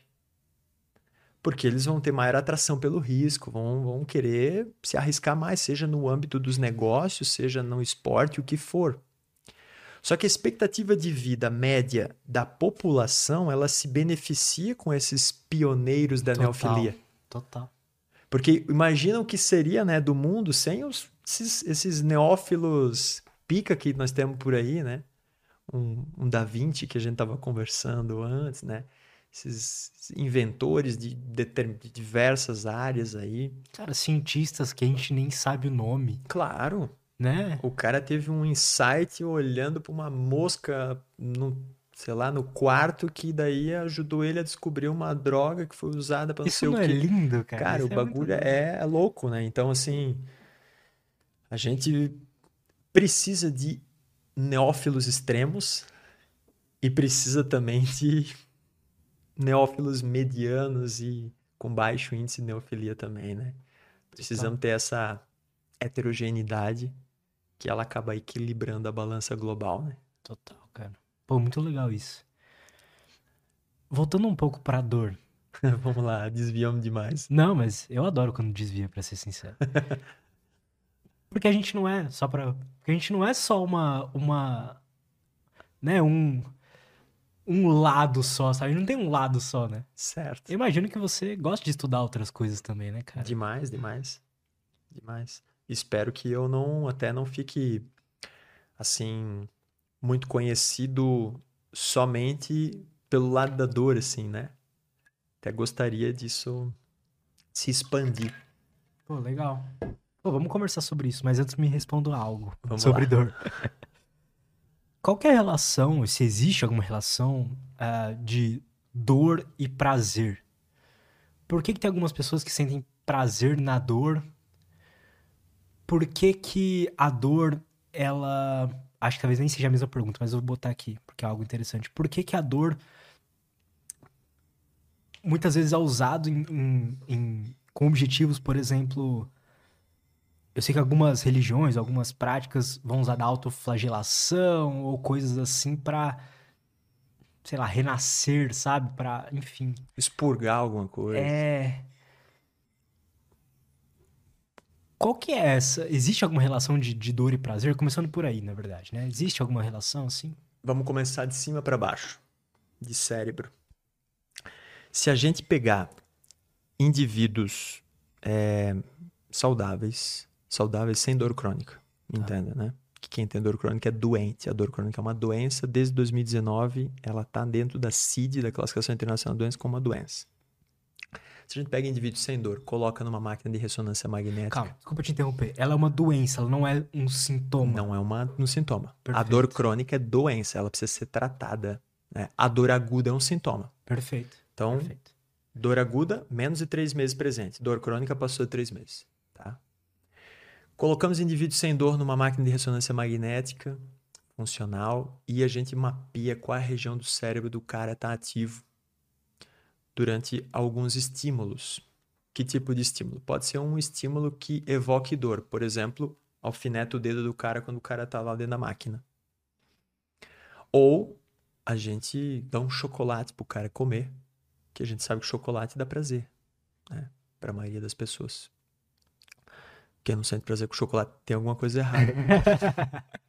então, e eles mapeando a atividade cerebral, eles os neurocientistas notam que existe uma sobreposição de regiões do cérebro envolvidas tanto no prazer quanto na dor. Ou seja, as regiões que se ativaram quando o cara teve o dedo alfinetado também se ativaram quando ele ganhou chocolate. Não todas, mas existem algumas que se sobrepõem, algumas regiões. Né? Agora também o nome delas não é importante para esse, esse momento aqui. Se existe sobreposição dessas regiões, significa que há uma espécie de comunicação bidirecional entre dor e prazer, ou seja, um deve de influenciar o outro. E como é que se testa isso? A gente pode testar, por exemplo, aplicando um estímulo doloroso no cara. A palavra estímulo doloroso, na verdade, não é certo. Um estímulo que evoque dor, porque não uhum. existe nenhum estímulo puramente doloroso e vamos lá, alfineta o dedo do cara para aquilo produzir dor nele. Um outro grupo faz isso enquanto que está comendo chocolate, por exemplo. Aquele que está comendo chocolate, ele tem uma menor percepção de dor. Porque o prazer do chocolate, ele diminui a percepção de dor do indivíduo. E a gente usa o prazer para, pelo menos, mascarar um sofrimento, né? Psicológico, por exemplo. Pode, com certeza. Então, até a gente interpreta muitas vezes o alívio da dor como algo prazeroso. O próprio alívio da dor. O cara que está com dor e de repente a dor dele reduz 50%, depois de fazer uma massagem relaxante, tu olha o semblante do cara, como é que o cara tá? O cara tá assim. cara, que coisa boa, velho. Nossa, parece que tirou um peso das minhas costas tal aqui. Então, isso acontece porque a interpretação do alívio da dor como prazer, porque existe sobreposições de regiões cerebrais envolvidas nessas duas percepções. Só que isso traz à tona uma outra, um outro questionamento, que ele vai contra o que tu tinha falado no início, que é assim, o cara sentir prazer na dor. Neurobiologicamente, isso é impossível. Se eu sinto dor, o prazer reduz a minha dor. Se eu estou tendo prazer e eu inflijo dor, eu tenho uma diminuição do meu prazer. Então, um vai afetar o outro. Um vai uhum. influenciar no outro. E quando a gente pega a definição de dor formal, a definição acadêmica, o que, que é dor academicamente? Quem definiu isso foi a Associação Internacional de Estudo da Dor, chamada de IASP, e a definição ela começa com a primeira frase dizendo assim: a dor é uma experiência sensorial e emocional desagradável. Agora eu quero focar na palavra Legal. desagradável. Desagradável. Se ela é desagradável, te vem na cabeça alguma coisa desagradável ser prazerosa? Não. Porque se é desagradável, não pode ser prazeroso. Se é prazeroso, não pode ser desagradável. Exato. Então, toda experiência dolorosa, ela é desagradável. Então, o cara que fala que ele sente prazer com a dor, ele não tem só prazer. Sente prazer. Ele não ou ele não tem dor, ou ele tem prazer e e o prazer ele amenizou a dor. Agora ele sentir prazer com a dor não. Ah, mas então o que, que é aquele cara que na musculação sente o músculo queimando e continua fazendo e fala, nossa, vamos lá, no pain, no gain, no pain, no gain. Ele não tá tendo prazer com a dor. Ele tá curtindo a nocicepção. A nocicepção é a detecção do estímulo de perigo. Ele curte aquela parada. E outra, aquela sensação que ele tem ali, essa nocicepção que ele está curtindo, ela está dentro de um contexto reforçador para ele, que é o ambiente da academia. Ele tem a crença de que aquela dor ela reflete o esforço dele, a intensidade do treino. Então aquilo não deixa ele preocupado. Fala, porra, tá pegando amanhã, vai dar um pump fudido isso daqui, eu vou ficar estourando pipocão, vai. Sabe? Então é, outra, é outra característica. Agora, se essa dor dele surgisse no ambiente de trabalho, ele não ia pensar, como eu costumo brincar, ele não ia pensar, caraca, velho, essa dor no meu braço é uma tendinite que tá me dando em decorrência desse sangue no olho, que eu vou atingir essas metas, eu vou impressionar o patrão e vou continuar digitando até o meu dedo não aguentar mais, eu tiver uma câmera no braço, eu vou continuar indo com a outra mão e o bicho vai virar um demônio, né, sabe? Então, isso não vai se acontecer, pelo menos também é meio estranho, né? Isso. Então é por isso que a gente diz que um vai impactar no outro. E é bacana isso, saber disso, por um ponto de vista terapêutico. Porque se a gente sabe que existem sobreposições de regiões cerebrais. mais mágoa? Não, não, por enquanto não. Se a gente sabe que existe sobreposições de regiões cerebrais entre dor e prazer, e que um pode afetar o outro, o prazer reduzir a dor, então olha que, que ponto bacana. Será que um indivíduo com dor crônica, que tem uma qualidade de vida baixa por causa da dor dele, ele não se beneficiaria como parte do tratamento da dor ele ter hobbies? Total. Ele se divertir com alguma coisa? Ele não ficar recluso dentro de casa? Ele se aventurar com coisas que ele curte? Seja lá o que for, bicho. Assistir filme, jogar sinuca, fazer trilha, ir pro clube de dança, fazer tricô, tocar violão, fazer uma churrasco com os amigos, socializar. Sei lá. O que que te dá prazer? O que que tu gosta de fazer? O que que tu faz por diversão e não por obrigação? Ah, isso e isso. E por que que tu parou de fazer? Por causa da dor.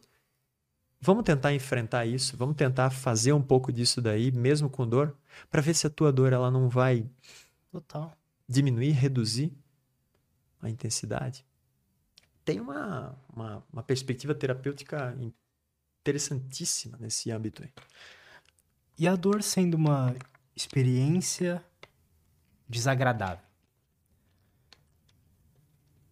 Dá pra gente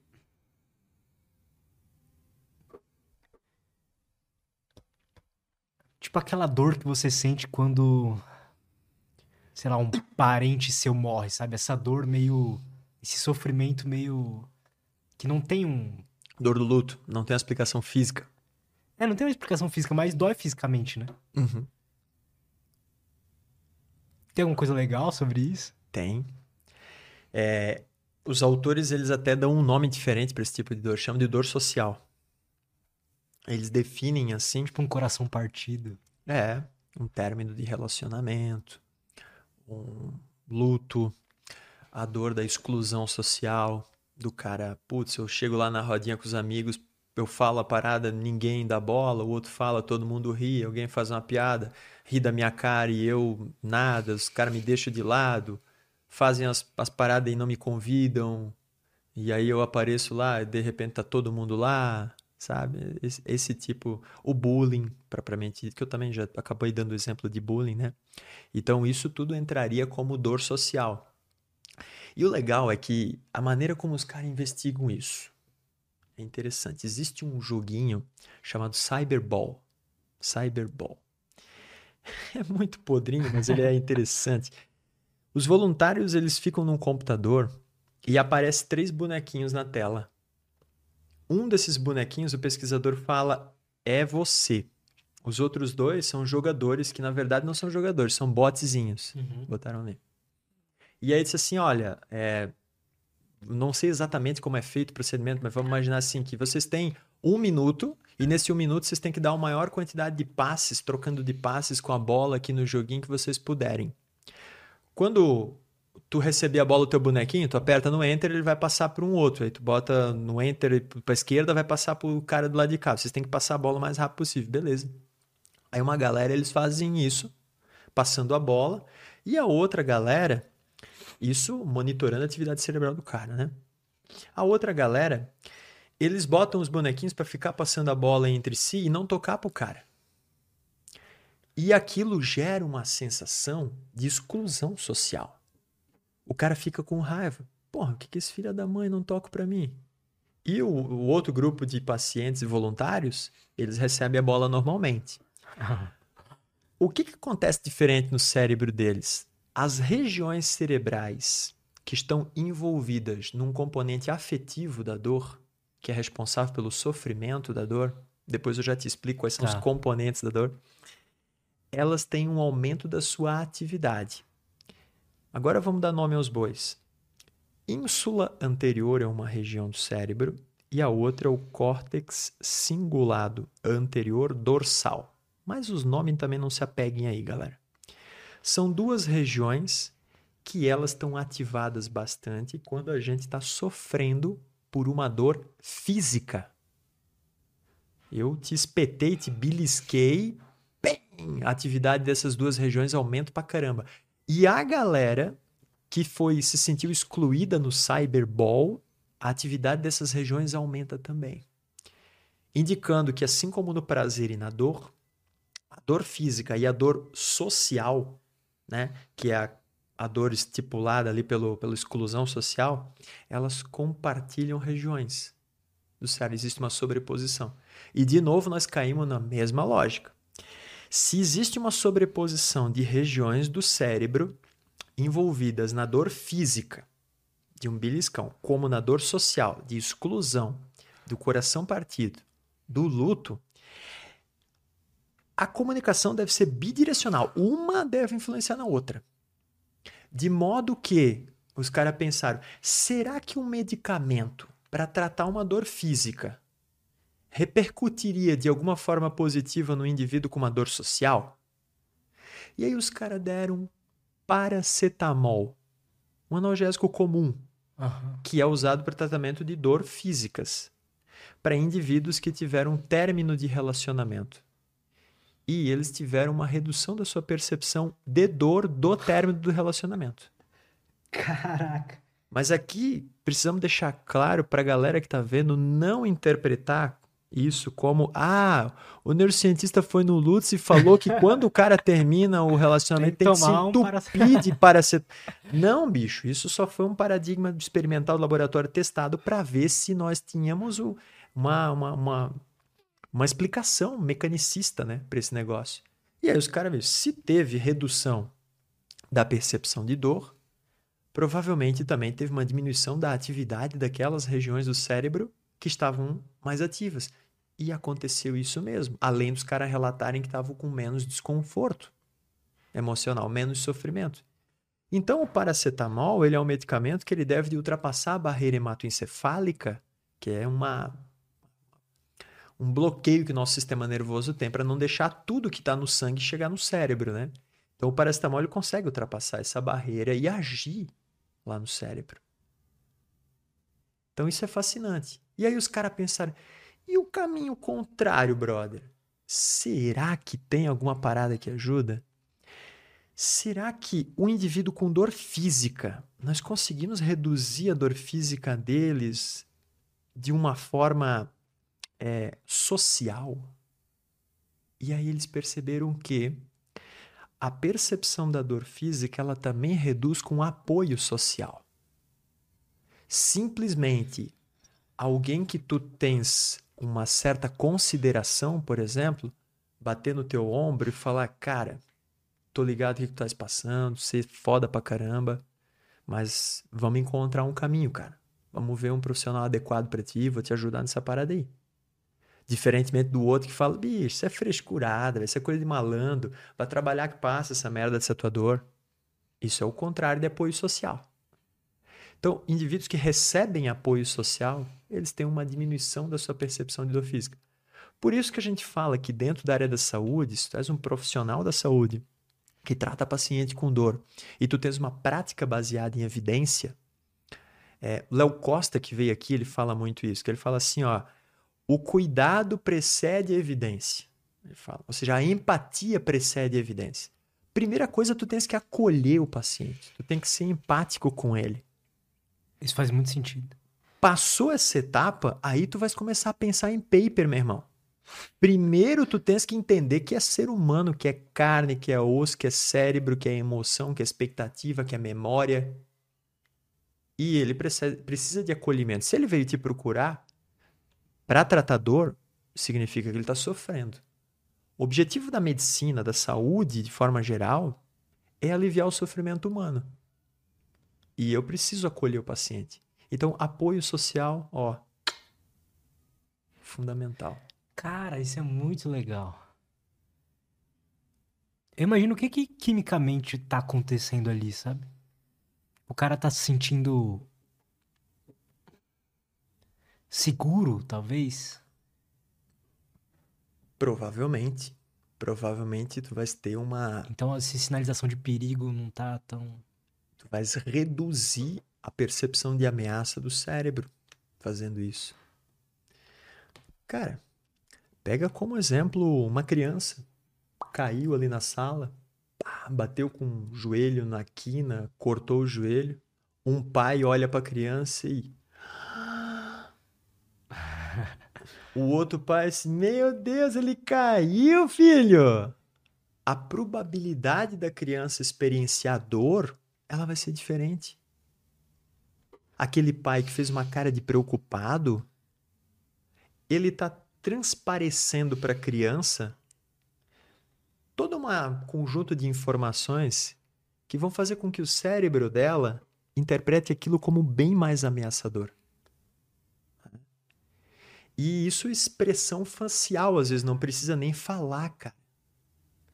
Tem uma história curiosa Vou fugir, mas vou voltar. Tá? Oh, cara, já... fica à vontade. Não sei se tu já ouviste falar de uma história do cavalo Hans. Não. Nunca ouvi falar. Acho que foi meados da Segunda Guerra Mundial, por aí, não vou lembrar. Tinha um cavalo alemão, chamava Hans o nome do cavalo, acho. Ou o dono, não sei. Um dos dois cavalos. e esse cavalo, ele ficou famoso porque dizia que o cavalo sabia contar, cara sabia fazer cálculos que uma criança de 9 anos conseguiu fazer. Desse, como o cavalo sabe contar, bicho? Tu chegava na frente do cavalo e falava assim, ó, 5 mais 4, Hans. E aí ele pegava e batia o casco nove vezes no chão. Aí tu falava, 5 menos 3, Hans. Aí ele batia duas vezes o casco no chão. E ele acertava direto cálculos, assim, de subtração, de adição, simples, assim, até alguns de multiplicação com menos algarismo e tal. Ele acertava direto. E aí, os, como é que pode esse cavalo, o cara acertar isso aí? Veio pesquisador de tudo quanto é canto, estudar o cara, e o dono do cavalo se gabava, dizendo: Não, eu treino, né, velho? Eu treino meu cavalo. Esse, ca... esse cavalo foi treinado para ter um raciocínio matemático apuradíssimo. E aí investiga lá, investiga de cá para tentar explicar como é que esse cavalo fazia isso, depois descobriram. Eles falaram assim: olha, faz a pergunta para o cavalo e fica de costa para ele. Aí o cara virava de costa e perguntava pro cavalo três mais seis ali. O cavalo errava. Virava de frente, o cavalo acertava. Aí ele disse, como assim? O cavalo, ele conseguia fazer leitura das expressões faciais da pessoa. Porque quando tu perguntava para ele 3 mais 2 e ele começava a bater a pata, quando chega próximo do valor, tu faz assim, ó. Tu tens uma expressão de surpresa que ela pode ser sutil, mas o desgraçado do cavalo ele identificava aquilo ali. Quando botava uma venda no olho do cavalo, podia deixar a pessoa de frente, ela perguntava, o cavalo também errava.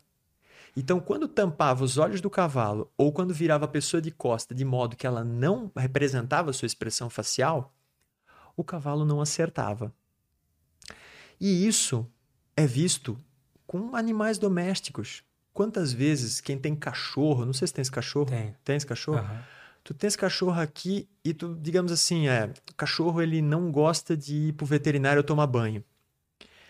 Quando chega na hora de ir pro veterinário, cara, tu vai falar, vamos, mano, não sei o quê. Aí o cachorro olha pra ti, ele começa. Nossa. E se conta, e, tá, e aí tu fala, cara, parece que ele sabe, velho. Mas como é que ele sabe? Porque o teu tom de voz, a tua expressão facial, o teu comportamento te delata. E o desgraçado sabe fazer essa leitura. Dependendo do teu tom de voz, dependendo da maneira como tu faz. Vamos com o papai lá no veterinário, vamos não sei o quê. E entregou o negócio. Então faz essa interpretação.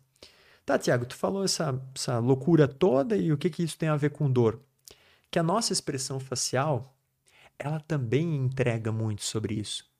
Tanto é que em 2020 ou 2021, teve um paper publicado num dos braços de um jornal chamado Nature. E aí tem uma revista da Nature, um braço da Nature, que é a Nature Human Behavior. É uma revista só de comportamento humano. Não é de dor, é de comportamento geral. O título do artigo é sensacional. O título do artigo é escrito assim, ó. Efeito placebo transmitido socialmente. Eu pensei, caraca, bicho, efeito placebo transmitido socialmente. Efeito placebo é quando eu tenho uma expectativa positiva com algo e essa expectativa faz com que eu tenha uma melhora maior Aham. com aquela intervenção, com aquele tratamento. Agora, isso ser transmitido socialmente, o que, que significa isso? Significa que a gente pode transmitir uma expectativa positiva para um paciente sem falar com ele somente com a nossa expressão facial. E para testar isso daí, os caras fizeram um, desenho de estudo engenhoso, cara. Eu achei astuto pra caramba, os caras. Eles pegaram voluntários e dividiram em dois grupos. Um grupo de voluntários falou: vocês vão ser pacientes hipotéticos, ninguém tinha dor, saudáveis. Vocês são pacientes hipotéticos, vocês vão ser os médicos. Aí os médicos vão ter que aplicar um tratamento, um tratamento num paciente. O tratamento consiste em um creme. Tá certo? Tá, beleza. Vamos dividir aleatoriamente vocês. Agora, a galera que é médico, vem para cá. Aí chamou um por um na sala e vieram com dois tubos e falaram para eles aqui, ó, esse aqui é um anestésico creme que vocês vão passar no braço do paciente. Esse aqui, esse tubo de cá. Esse outro tubo, ele é placebo. Tá?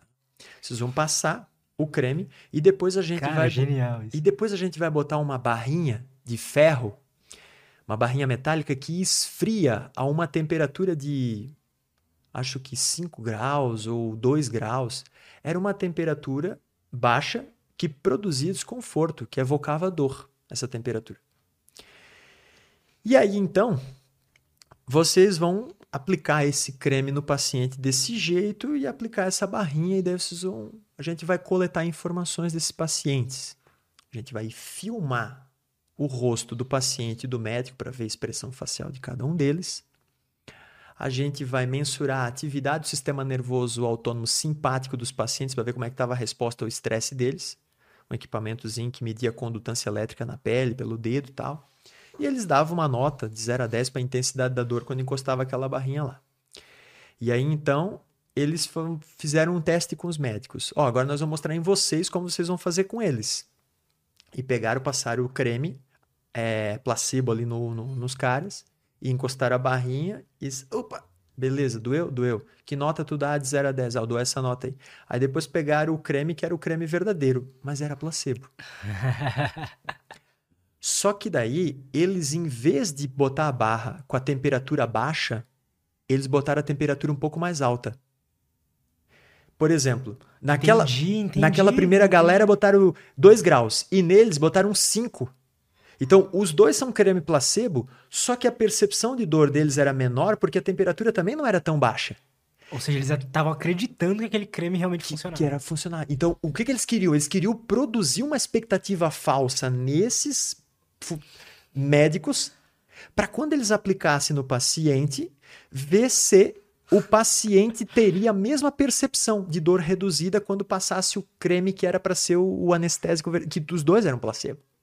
E o resultado, não preciso falar, né? O paciente Não, esse daqui eu sinto menos dor.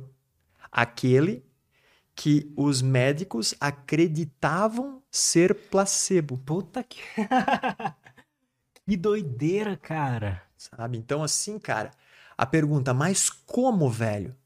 Os médicos, eles não podiam, isso era um negócio do estudo, desenhado do estudo ali. Eles não podiam falar para o paciente, ó, esse é placebo e esse não é. Os tubos tinham a mesma cor, mesmo tamanho, o mesmo cheiro, tudo igual. Eles não podiam falar. Mas a expressão facial deles era diferente quando eles aplicavam um e quando aplicavam o outro. Mesmo sutis. E isso parece ter sido transmitido para aquele paciente. Então, olha que bacana como isso pode se aplicar numa, num tratamento pseudocientífico. Perfeito. É isso é o que vem na minha cabeça. É. O cara, ele tem um tratamento pseudocientífico para dor, que ele acredita genuinamente que aquelas pedras coloridas reduzem a dor por absorver a energia e o magnetismo da coluna do cara. O efeito placebo, ele vai ser tanto do paciente que está procurando aquilo porque ele tem a expectativa com aquelas pedras, então ele já vem com essa expectativa, e ainda o terapeuta ele tem uma crença genuína que aquilo, ele não, a maioria das vezes dos pseudocientistas, eles não fazem isso de má fé, é por ignorância mesmo. Total. Ingenuidade, assim, a maioria. Tem picareta, vagabundo? Tem, mas não é a maioria. Então eles vão aplicar aquele tratamento e o paciente vai absorver, né? Absorver esse, esse magnetismo da expectativa dele. Então, cara, nós vamos ter uma bomba de efeito placebo aí. O efeito placebo já do paciente em procurar aquilo lá, ele já tem essa expectativa, daí chega lá, é transmitido isso através do semblante do, do, do próprio terapeuta, e mais ainda o terapeuta pode reforçar esse efeito placebo falando, essas pedras aqui, elas fazem isso, fazem aquilo, explica as coisas que faz um certo sentido para aquele paciente lá e potencializa ainda mais. Aí a pergunta que a gente pode fazer, tentando engatar assim: existe uma neurociência para explicar esse, por como é que acontece essa porra desse efeito placebo? Existe, cara. É mudança neuroquímica que acontece. Parece que o efeito placebo, ele é mediado pelas substâncias que a gente chama de opioides endógenos no nosso cérebro. Endógeno é quando é. O cérebro próprio... produz, o corpo produz. Então, o nosso corpo tem versões naturais da morfina, da oxicodona, que a gente ah, falou, legal. do tramadol. A endorfina é um, né? É um dessa classe. Endorfina, encefalina, dinorfina são opioides endógenos, né? 20 vezes mais potente que uma heroína, por exemplo, a nossa endorfina. Então, ela é muito potente. Ela é muito potente. A questão é que a gente não produz uma quantidade de uma. É, total. Né? Então, parece que o efeito placebo ele é mediado por essas substâncias aí, opioides. E como é que se sabe disso? Porque quando a gente dá uma droga para o indivíduo, como a naloxona, que é uma droga que ela bloqueia receptores opioides, não deixa as moléculas endorfinas se conectar ao receptor, o efeito placebo não acontece. Ele não produz alívio da dor quando tu bloqueia receptores opioides. Olha que interessante, cara. E aí nós temos o contrário, a contraprova dessa parada aí. Que é o seguinte: o efeito placebo conhecido por muita gente. Agora tem o oposto. Quando tu tens uma expectativa negativa que alguma coisa aconteça, a gente chama isso de efeito nocebo. É o oposto. Se o placebo é quando tu espera que melhora, o, pla... o nocebo é quando tu espera que piora. E adivinha o que acontece? Piora. Piora mesmo. o nocebo ele parece ser mediado por uma molécula. Vamos ver se eu vou conseguir pronunciar sem errar. Colecistocinina. Trazida nos artigos científicos pela sigla de CCK. Mas tá, o que, que importa? Eu consigo induzir uma expectativa negativa em ti e falar, cara, eu vou aplicar agora um, um, um eletroestimulador no teu ombro e ele costuma produzir uma dor intensa, tá? Mas só durante uns 5 segundos, tá, Lutz? Aí, porra, falou em dor intenso em 5 segundos. Tu espera que o negócio vá doer, tu não espera que o negócio é de boa. Eu tô induzindo uma expectativa negativa em ti. Vou lá, aplico o negócio e tu. Tá bom. Doeu quanto de 0 a 10, Lutz? Ah, uma dor 7. Beleza. Aí, no outro grupo, eu vou lá e aplico uma, uma droga que bloqueia a atuação da colecistocinina, CCK. E adivinha o que acontece? Eu falo que aquilo lá vai doer, eu aplico o choque e ele dá notas menores. Cara. Então, o efeito placebo e o nocebo não é uma coisa abstrata que está no mundo das ideias, platônica. É, tu não fala é um mistério, né? É, o, o bagulho é neurobiológico mesmo. O bagulho é químico. É mudança neuroquímica que acontece, cara. Então, mas não deixa de ser fascinante, né, cara? Mas eu acho mais Exato. ainda. Ah, mais ainda. Mais ainda, cara. Isso, isso é uma beleza para mim que. Eu lembro, de uma, eu lembro de uma frase, uma frase de Douglas Adams que ele via assim, cara, não basta ver que um jardim é bonito sem ter que acreditar que há fadas escondidas nele. Cara, que frase foda. Eu acredito muito nisso. Cara, então, bicho, para mim é arrepia, velho. Arrepia, cara. Que frase arrepia. foda, cara. Eu acredito muito nisso também. Tem pessoas que usam argumento, né? Essa frase tá no prefácio, se eu não me engano. Daquele do, livro? De um livro do autor que tu que a gente comentou no. Que maneiro. Aquele que eu te falei lá no direct. Essa frase. O Richard Dawkins. É. Eu, tem pessoas que usam isso como argumento, né? Ah, tem que existir uma algo maior, enfim. Isso, não tô falando aqui da crença de cada um, tá? Eu acredito, para ser sincero. Mas tem pessoas que usam isso como argumento. Ah, tem que existir algo maior para ser uma coisa tão perfeita assim. Eu falo, cara, dá para ver beleza nisso sem precisar que exista algo maior, sabe? Ah, sem dúvida. Eu compactuo totalmente. É lindo e de qualquer forma. Isso é... Eu lembro dessa professora que eu falei que ela disse assim: a vida não é justa, Tiago. É, ela é uma professora de neuroembriologia.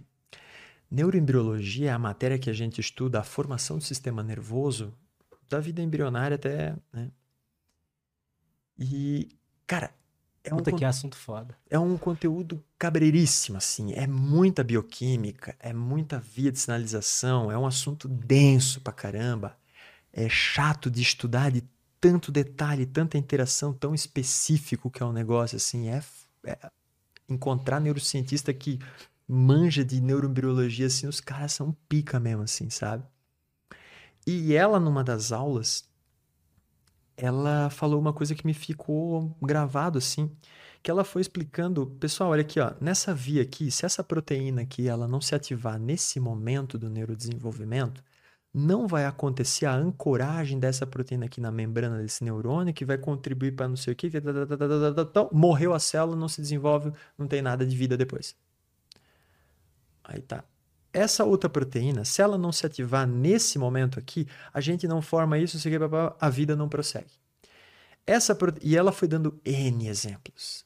Aí depois ela falou: Vocês estão notando quanta coisa que pode dar errado, mas ela costuma dar certo?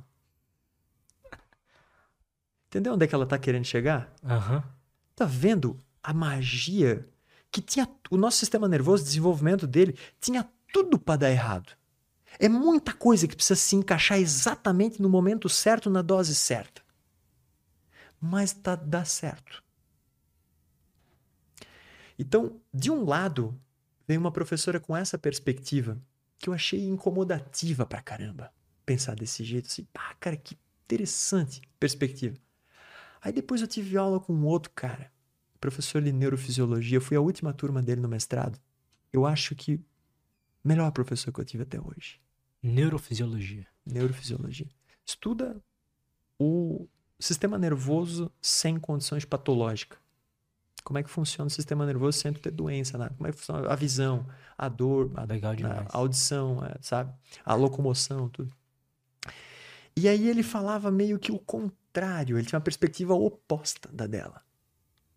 Ele falava algo do tipo assim, ó, que vocês já pararam para pensar quantos milhões de anos de evolução tiveram que ocorrer para ter uma lapidação tão sofisticada assim?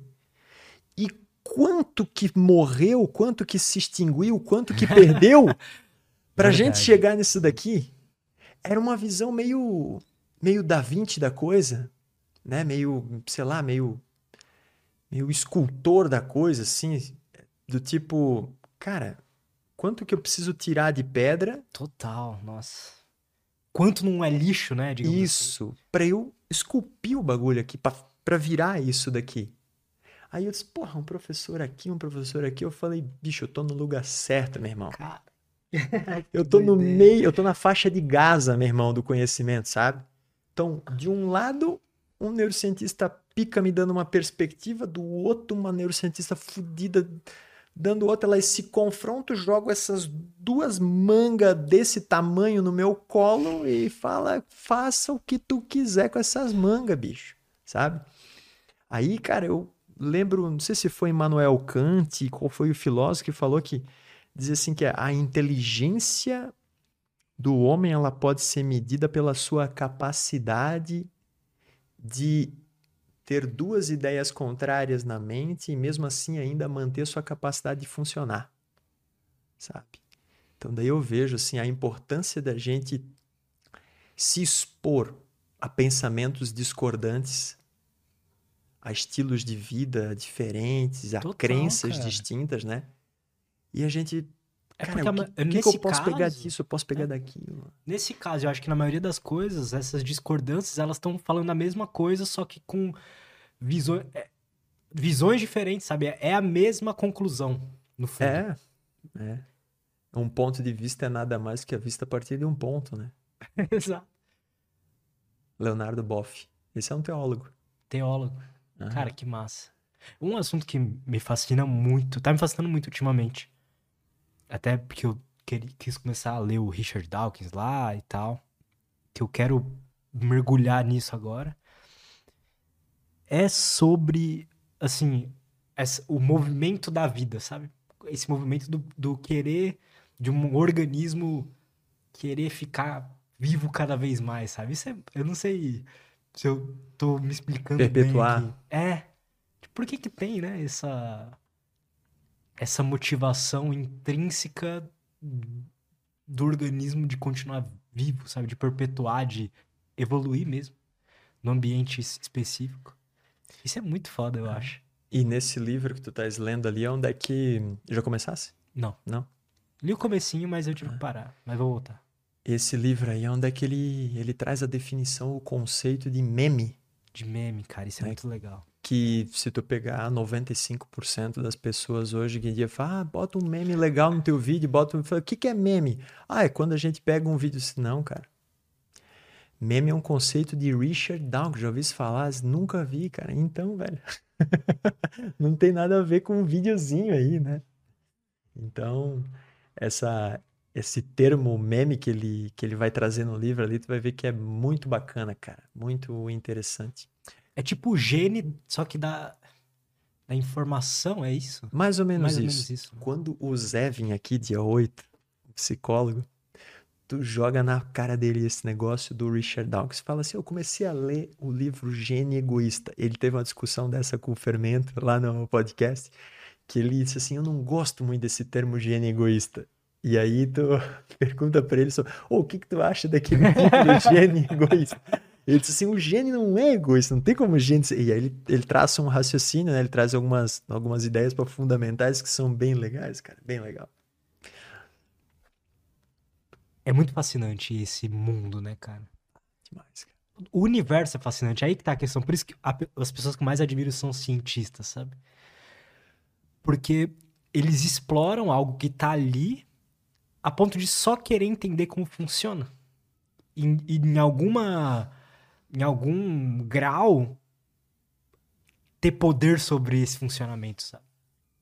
Isso é muito doido. Desde os físicos lá estudando a física e tentando encontrar maneiras, sei lá, fazer um jato e mais rápido. Ou, ou um biólogo estudando, um, sei lá, um farmacologista estudando um mecanismo específico, como ele funciona para poder criar uma droga. Isso é muito foda, né? Essa, essa vontade humana de Motivação, mapear. essa motivação pro pro conhecimento, né, cara? Esse motivo para a ação que a gente tem em querer descobrir, em querer é, nos tornar menos ignorante, né, cara? Isso é até uma um roteiro que eu tinha escrito para um um vídeo baseado numa no insight que eu tive vendo um episódio num podcast aonde eles estavam discutindo a definição de as implicações de motivação e disciplina. Aquela rixa que ah, o que, que é mais importante, né? Motivação ou disciplina? E aí eu tinha escrevi, escrito um roteiro e gravei um vídeo sobre esse tema, apresentando a minha perspectiva nisso daí, né? É, que eu disse assim que motivação e disciplina, quando começa a discutir, é, um tá falando mesa, o outro tá falando table. Porque, cara, é... Ou melhor, um tá dizendo, cara, isso ali é um é um Fiat, sei lá, é, flashback, um carro da Fiat X ali. Não, isso aí é um carro. Não, não, isso aí é o Fiat modelo tal. Disse, não, eu tô dizendo que isso aí é um tá, um tá dizendo que é o carro, outro tá dizendo que é um Fiat, mas os, os dois estão falando certo. O Fiat, sei lá das quantas, é um tipo de carro. Quando eu digo isso, eu quero falar que a disciplina é um tipo de motivação. Ela não deixa de ser um tipo de motivação. E às vezes o pessoal fica discutindo: o que é mais importante, disciplina ou motivação? Ah, eu faço na força do ódio, eu não tenho motivação. Eu vou lá e treino mesmo sem motivação, vou na disciplina. Cara, se tu foi lá fazer alguma coisa, tu teve um motivo para a ação. O problema é que tu estás confundindo motivação com prazer, cara. Tu estás entendendo motivação como algo que vai te gerar prazer, vai te, te deixar te divertir. Pode ser que tu vai lá treinar e tu não tenha prazer com aquilo, mas tu tem motivação. E a disciplina é um tipo de motivação. Ou empolgação. As pessoas confundem isso, eu acho. É, tá? Se sentir empolgado, né? Pois é, e, e, isso, cara, e daí eu traço no, no, nesse, nesse roteiro que eu escrevi desse vídeo aí que eu gravei, eu traço um raciocínio neurobiológico para tentar explicar isso. E aí eu começo contando a história de um dos primeiros pesquisadores que se envolveram no estudo da dopamina. Se eu não me engano, ele se chama Roy Wise. Roy Wise. Não lembro que década foi, foi de 60, 70, 50, por aí. Ele tinha descoberto uma molécula chamada de dopamina e nos jornais foi intitulada lá como a molécula do prazer, né? A dopamina. E aí ele queria testar essa hipótese, ver se realmente era a molécula do prazer, como estava se divulgando isso daí. E aí ele conversou com um cara chamado Kent Barrett. Kent Barrett era um professor assistente de uma universidade não tão renomada nos Estados Unidos. Esse Roy Wise já era um pica de um pesquisador. E ele chamou o Kent Barrett porque ele tinha uma competência muito específica que não havia pessoas nos Estados Unidos com aquela competência do Kent Barrett. Ele era um especialista em interpretação das expressões faciais de ratos. Caralho. Por essa eu não esperava. Interpretação da expressão facial do rato. Olhava pro rato, o rato tá com dor, o rato tá com fome, o rato tá gostando, o rato. Tá- essa era a especialidade dele. E aí ele falou pro Kent Barrett, cara, vamos testar, velho, essa dopamina, ver se ela realmente é uma molécula do prazer ou não é do prazer. Temos que fazer um desenho de estudo aí que a gente consiga saber isso daí. Aí o Kent Barrett falou, olha, nós temos duas formas, duas ferramentas para isso. A gente filma o animal quando ele está desempenhando uma determinada tarefa e eu vou analisar a expressão facial dele para saber se ele está tendo prazer ou não gostando ou não está gostando daquela tarefa lá. E além disso, a gente pode mensurar a frequência de lambidas que o rato dá numa água doce ou num suquinho. Uhum. Se o rato ele lambe mais o suquinho do que a água pura, significa que a frequência de lambida é muito maior, ele deve estar tá tendo prazer com aquilo, deve estar tá gostando daquilo. Né?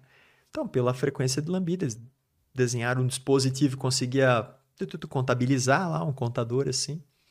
E aí então eles falaram assim: vamos botar água doce numa gaiola, água normal na outra, vamos ver se o rato tem uma frequência de lambida maior tal.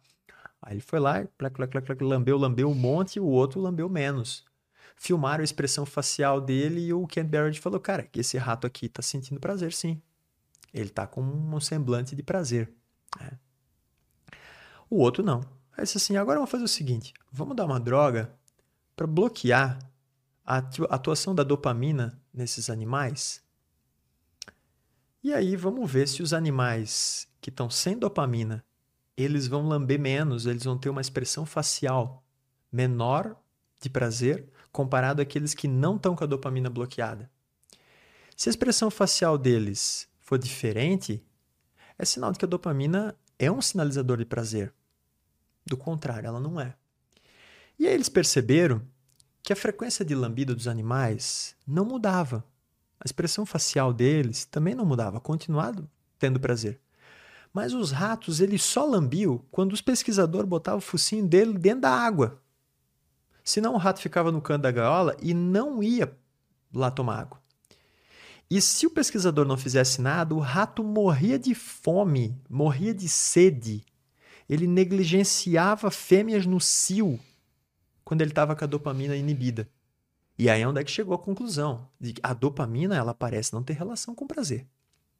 Mas ela tem uma relação com o comportamento motivado.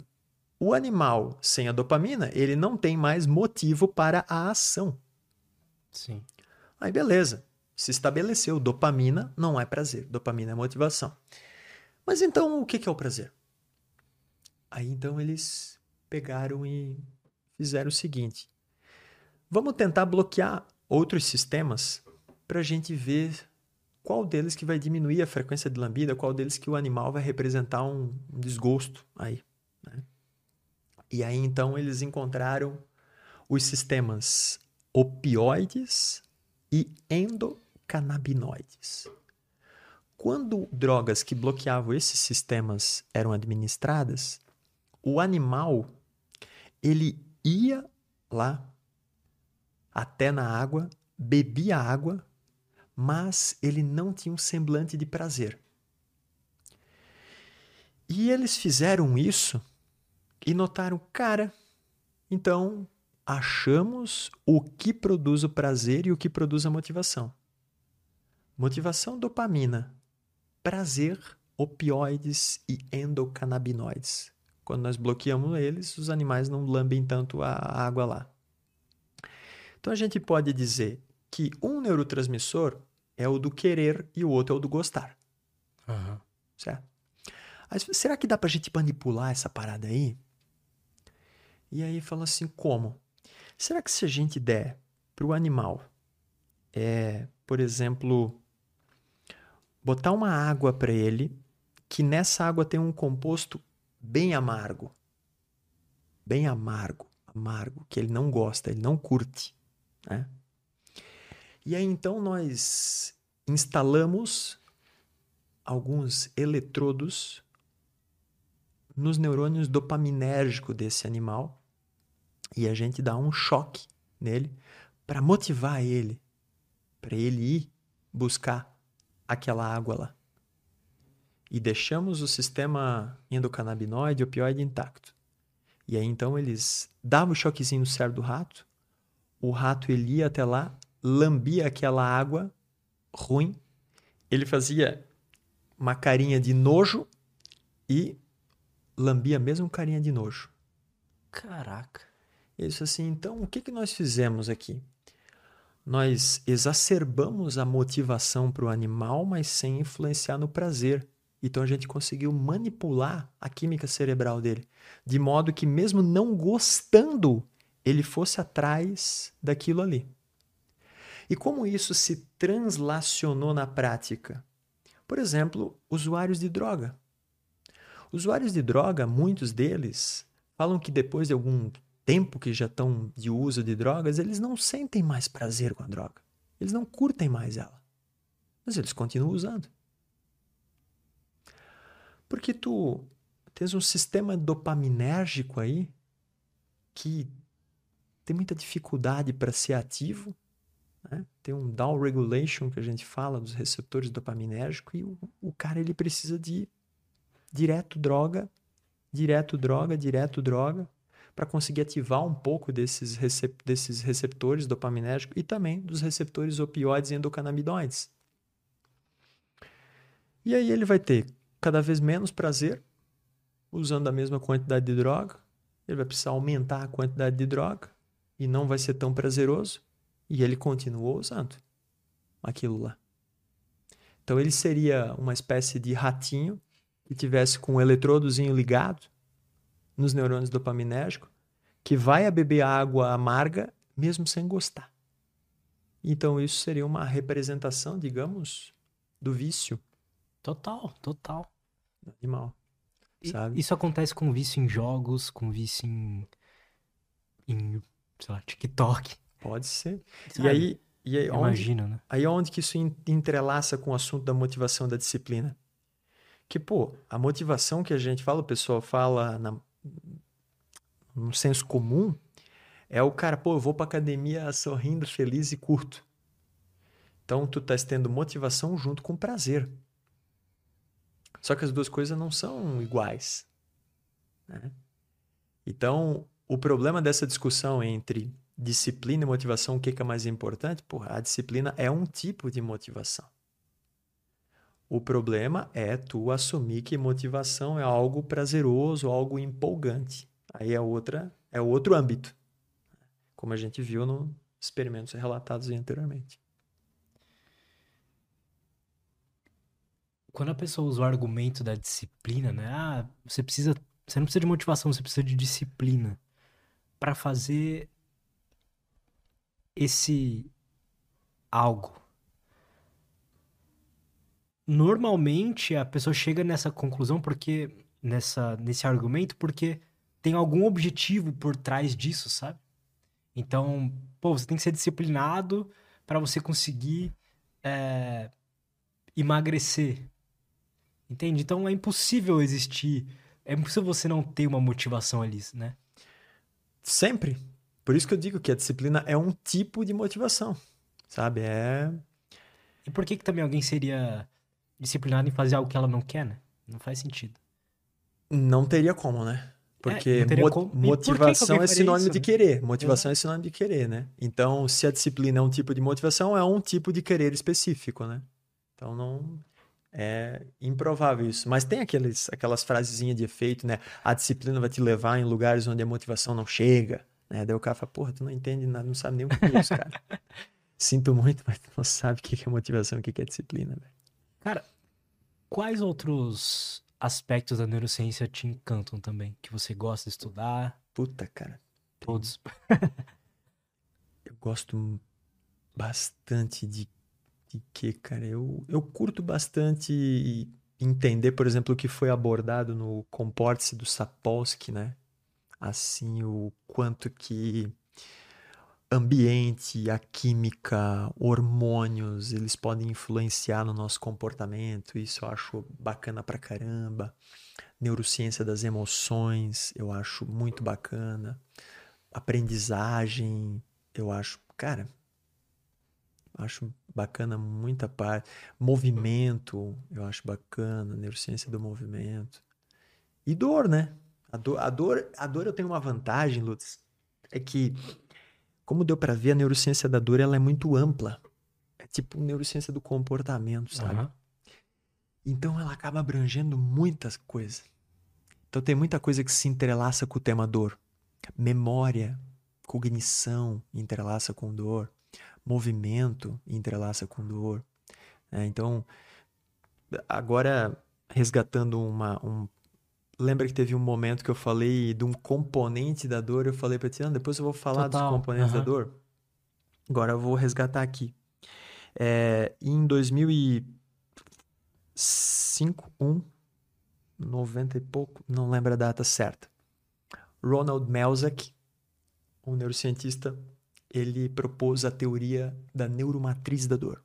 Nessa teoria, ela afirma que nós temos uma espécie de neuromatriz da dor no cérebro, né?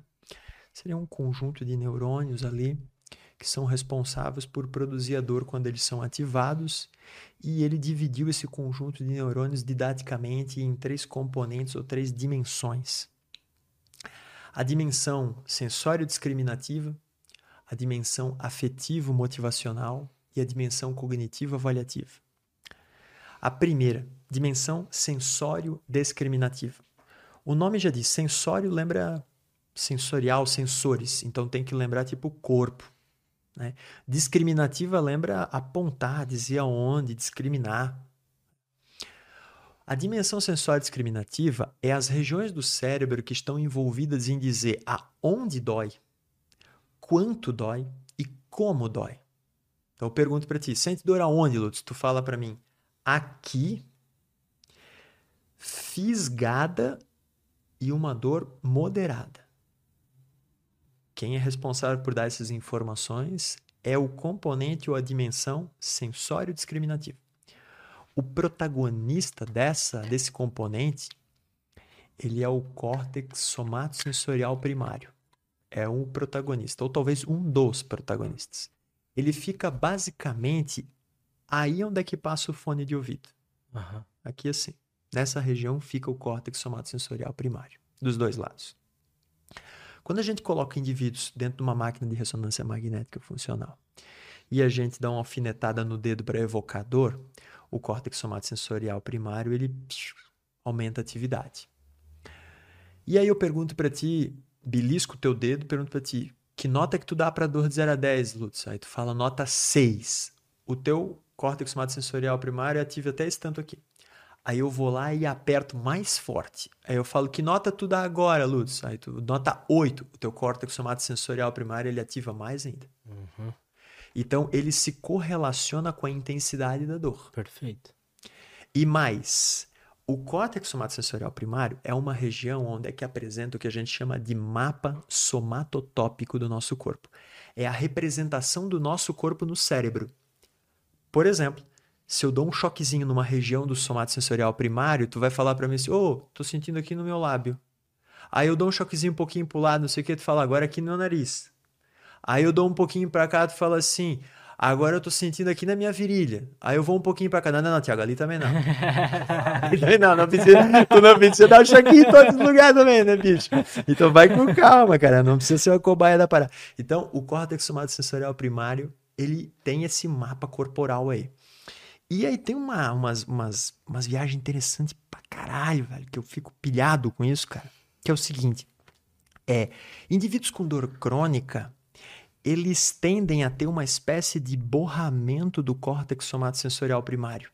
Isso Ou seja, dizer? as áreas, elas ficam um pouco delimitadas do ponto de vista que o cérebro não sabe distinguir muito a, o que, que é o lábio do que, que é a parte da bochecha. Perde a acurácia. Per perfeito. E quando isso acontece no âmbito da dor, eu pergunto pro Lutz, Lutz, aonde é que dói? Tu não vai fazer assim, mas para mim, ó. Tu vai falar, cara, sim, por aqui. Ou pega essa região, sei direito onde é que é, cara, mas é aqui sim que dói, cara. A característica de dor fica mais difusa, menos localizada. Então, mudanças neuroplásticas que ocorrem lá no córtex somatosensorial primário, elas explicam esse espaço espalhamento da dor, muitas vezes, essa dor que ela é mais difusa em vez de localizada, regionalizada. Né? Isso seria uma condição patológica, né? Mas esse córtex somatosensorial primário também, ele pode ter uma certa dificuldade em condições normais. Como, por exemplo, quando a gente é adolescente e está no estirão do crescimento. Estirão do crescimento, é, não sei se tu tivesse isso, Tive. Mas eu não cresci muito. Aí, então, assim, ó. Mas era pior. É, quando, quando teve isso daí, o estirão do crescimento, é comum adolescentes ser estabanado. Esbarrar, derrubar Verdade. as coisas. Bater, toda hora, pega aqui, não sei o que, derruba aqui, derruba lá, vai pegar uma coisa. Aí fala, meu Deus, mas esse adolescente aí não presta atenção em nada, ele é desatento. Não é a questão de desatenção. Isso é porque no estirão do crescimento, o teu corpo ele está crescendo mais rápido do que o córtex somatosensorial primário ele está sincronizando com o teu o tamanho do teu corpo. Então é como se a representação do teu corpo no cérebro não está acompanhando o teu crescimento. Que maneiro. O teu braço está crescendo 2 centímetros há tanto tempo, mas a, a, representação dele lá no teu cérebro ainda não é daqueles 2 centímetros a mais, é 2 centímetros a menos. E aí o que tu pensava que a mão ia passar naquela quina, ela não passa, ela bate. Então, um dos motivos de se estabanar é por causa disso, na Isso adolescência. Pode ter um pouco a ver com aqueles negócios de membro fantasma também? Outra, outra coisa que acontece. O membro fantasma, o que que é? Tu teve uma amputação traumática do teu braço e tu sente o teu braço porque lá no teu córtex somatosensorial primário não foi apagado aquele braço. Tu sente coceira onde, né, dor. Então tu ainda tens a representação dele no cérebro, entendeu? Se tu tens a representação dele no cérebro, cara, existe, pro teu cérebro existe.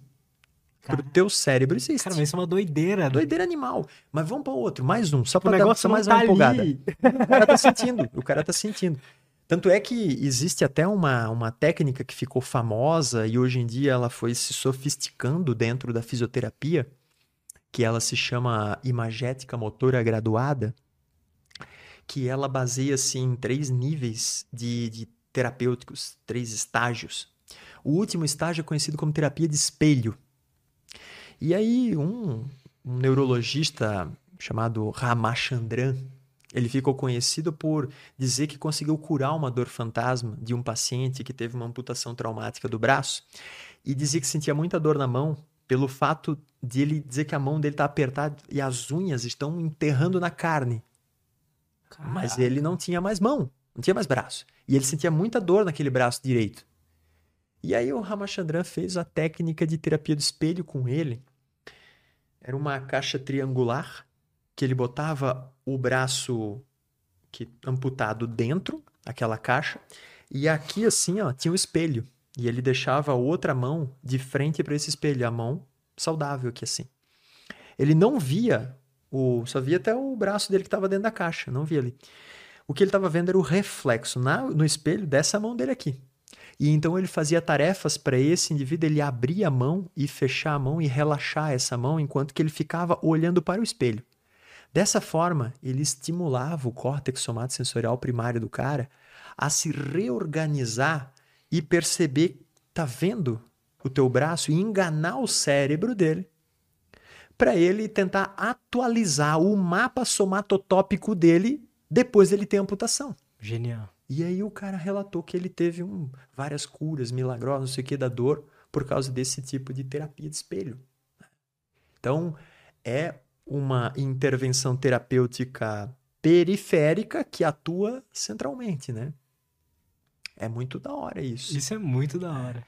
E, e... mais um gancho ainda, porque eu sou metido, então grávidas, gestantes, é outro quadro, assim como na adolescência, só que em vez da gestante ela ter um estirão de crescimento para cima, ela tem útero para frente, abdômen.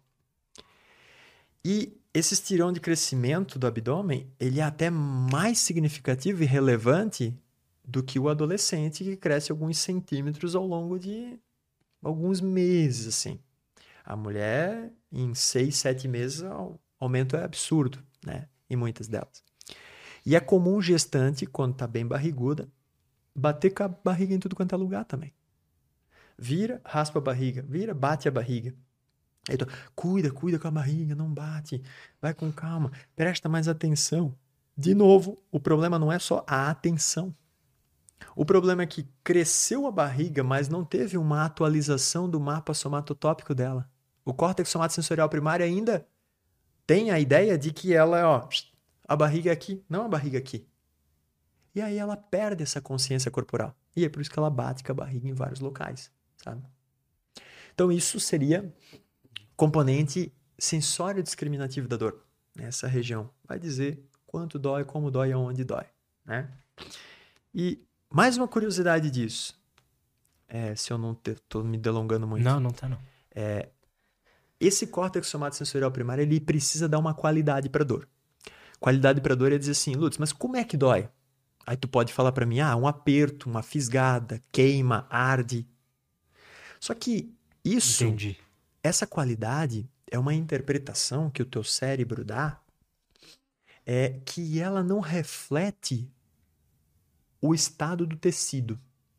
Por exemplo, eu estou sentindo que está ardendo aqui as costas, nossa, está queimando. Não necessariamente significa que tem fogo no meu, nas minhas costas. Eu senti que tem uma fisgada, não necessariamente tem um, um anzol grudado no. Sabe? Então, um exemplo prático do quanto essas nossas qualidades, essas sensações, elas podem ser enganosas. Eu tive um paciente certa vez que ele, numa loja de conveniência de um posto de gasolina, o posto foi assaltado.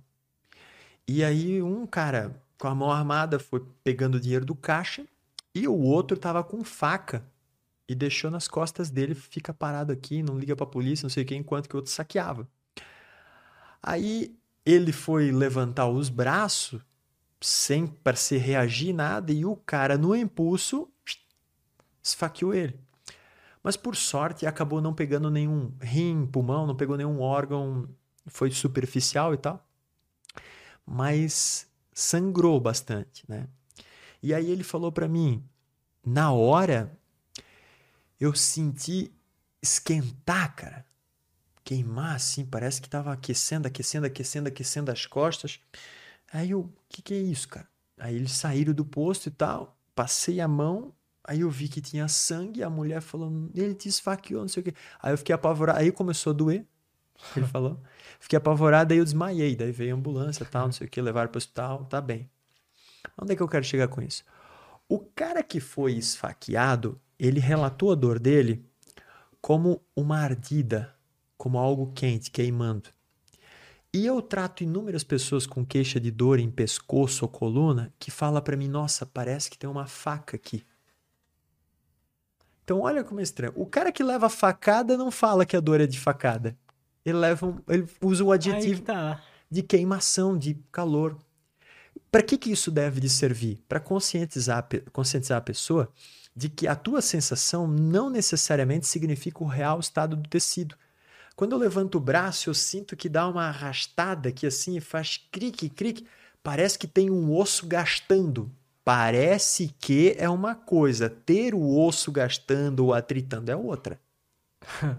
O quão, o quão frequente é não ter nada a ver uma coisa com a outra? Cara, eu chuto bastante, assim, não sei se 50-50 ou talvez mais 50%, né? Interessante talvez. isso, né? É. Então, isso representaria componente sensório discriminativo da dor. Então, olha como a conversa foi longa só para falar isso, cara. Me enrolei muito. Não, não, tá ótimo. Próxima dimensão é afetivo motivacional. Protagonistas dessa, desse componente, dessa dimensão, nós temos a amígdala, a ínsula e o córtex cingulado anterior. São um dos protagonistas. Afetivo motivacional. Se é afetivo, tem a ver com afeto, com emoções. Motivacional tem a ver com comportamento de aproximação ou aversão. Então, quando a informação que chega do corpo dos sensores de perigo, ela vai até o tálamo, aquela telefonista que joga cada informação para os seus lados, o tálamo joga para o córtex somatosensorial primário para ele dar a informação aonde está a dor, como é a dor, quanto que dói.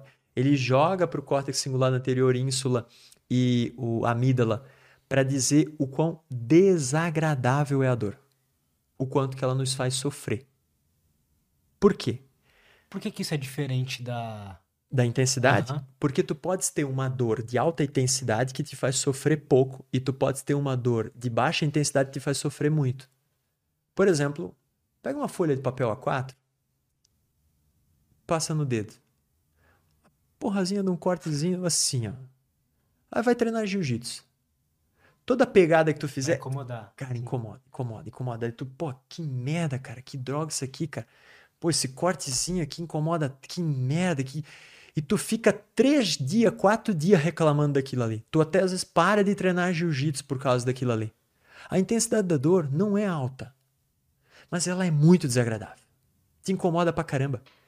Significa que tu tens uma baixa atividade do somatosensorial primário, ou moderada, mas uma alta atividade do, da dimensão é, afetiva motivacional. E por que, que é importante isso? Porque isso é a característica mais primordial da dor, a desagradabilidade dela. Total. A dor precisa ser desagradável. Se ela não for desagradável, não é dor. A definição já diz. Experiência sensorial emocional desagradável. Essa é a primeira parte da definição. Tem mais coisa cumprida pela frente. Então, ela tem que ser desagradável. E aí, quando ela é desagradável, ela pode motivar dois comportamentos: comportamento de aversão ou comportamento de aproximação. Aproximação, eu dei o exemplo do cara na academia. Doeu, vou continuar fazendo. Eu estou me aproximando, não estou fugindo da dor, eu estou querendo experienciar mais ela. Por quê? Porque ela está surgindo dentro de um contexto reforçador. Sentir dor agora é bacana. Aham. Sentir dor traz esforço, mérito, vai crescer, o músculo vai inchar. E aquele outro contexto que eu falei antes, do cara no escritório, não sei o quê, é um contexto nada reforçador. Então ele vai ter uma aversão aquele, ele vai parar de digitar, ele vai levantar, ele vai ir no banheiro, ele vai se alongar, ele vai massagear. Então, a dor desagradável motiva um a se aproximar e motiva o outro a fugir.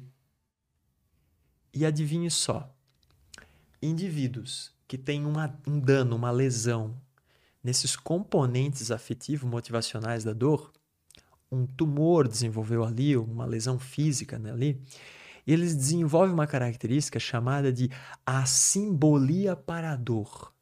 A simbolia para a dor significa que a dor ela deixa de ser desagradável e ele não se motiva a fugir dela.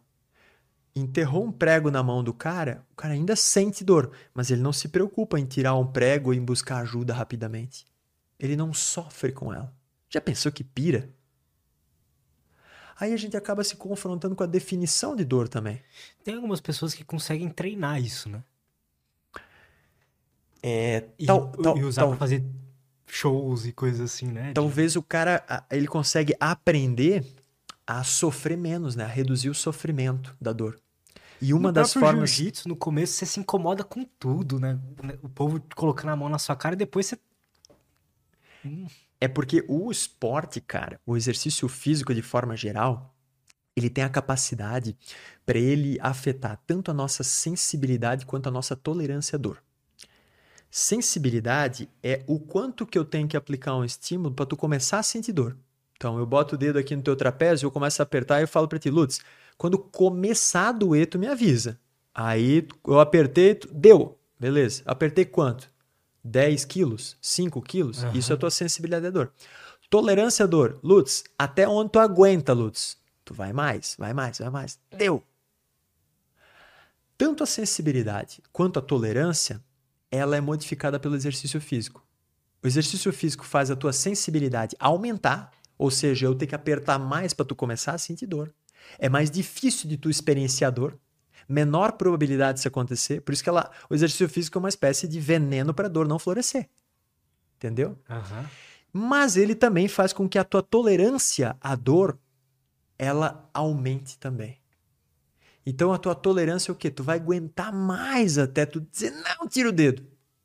E é isso que o exercício faz. E modalidades de exercício diferente, eles têm implicações diferentes nessas duas coisas. Por exemplo, quando se compara exercícios de endurance com exercícios de força, musculação com corrida, por exemplo, os caras da musculação, eles têm um índice de tolerância à dor um pouco maior do que os da corrida. Mas a sensibilidade à dor da corrida é maior que da musculação.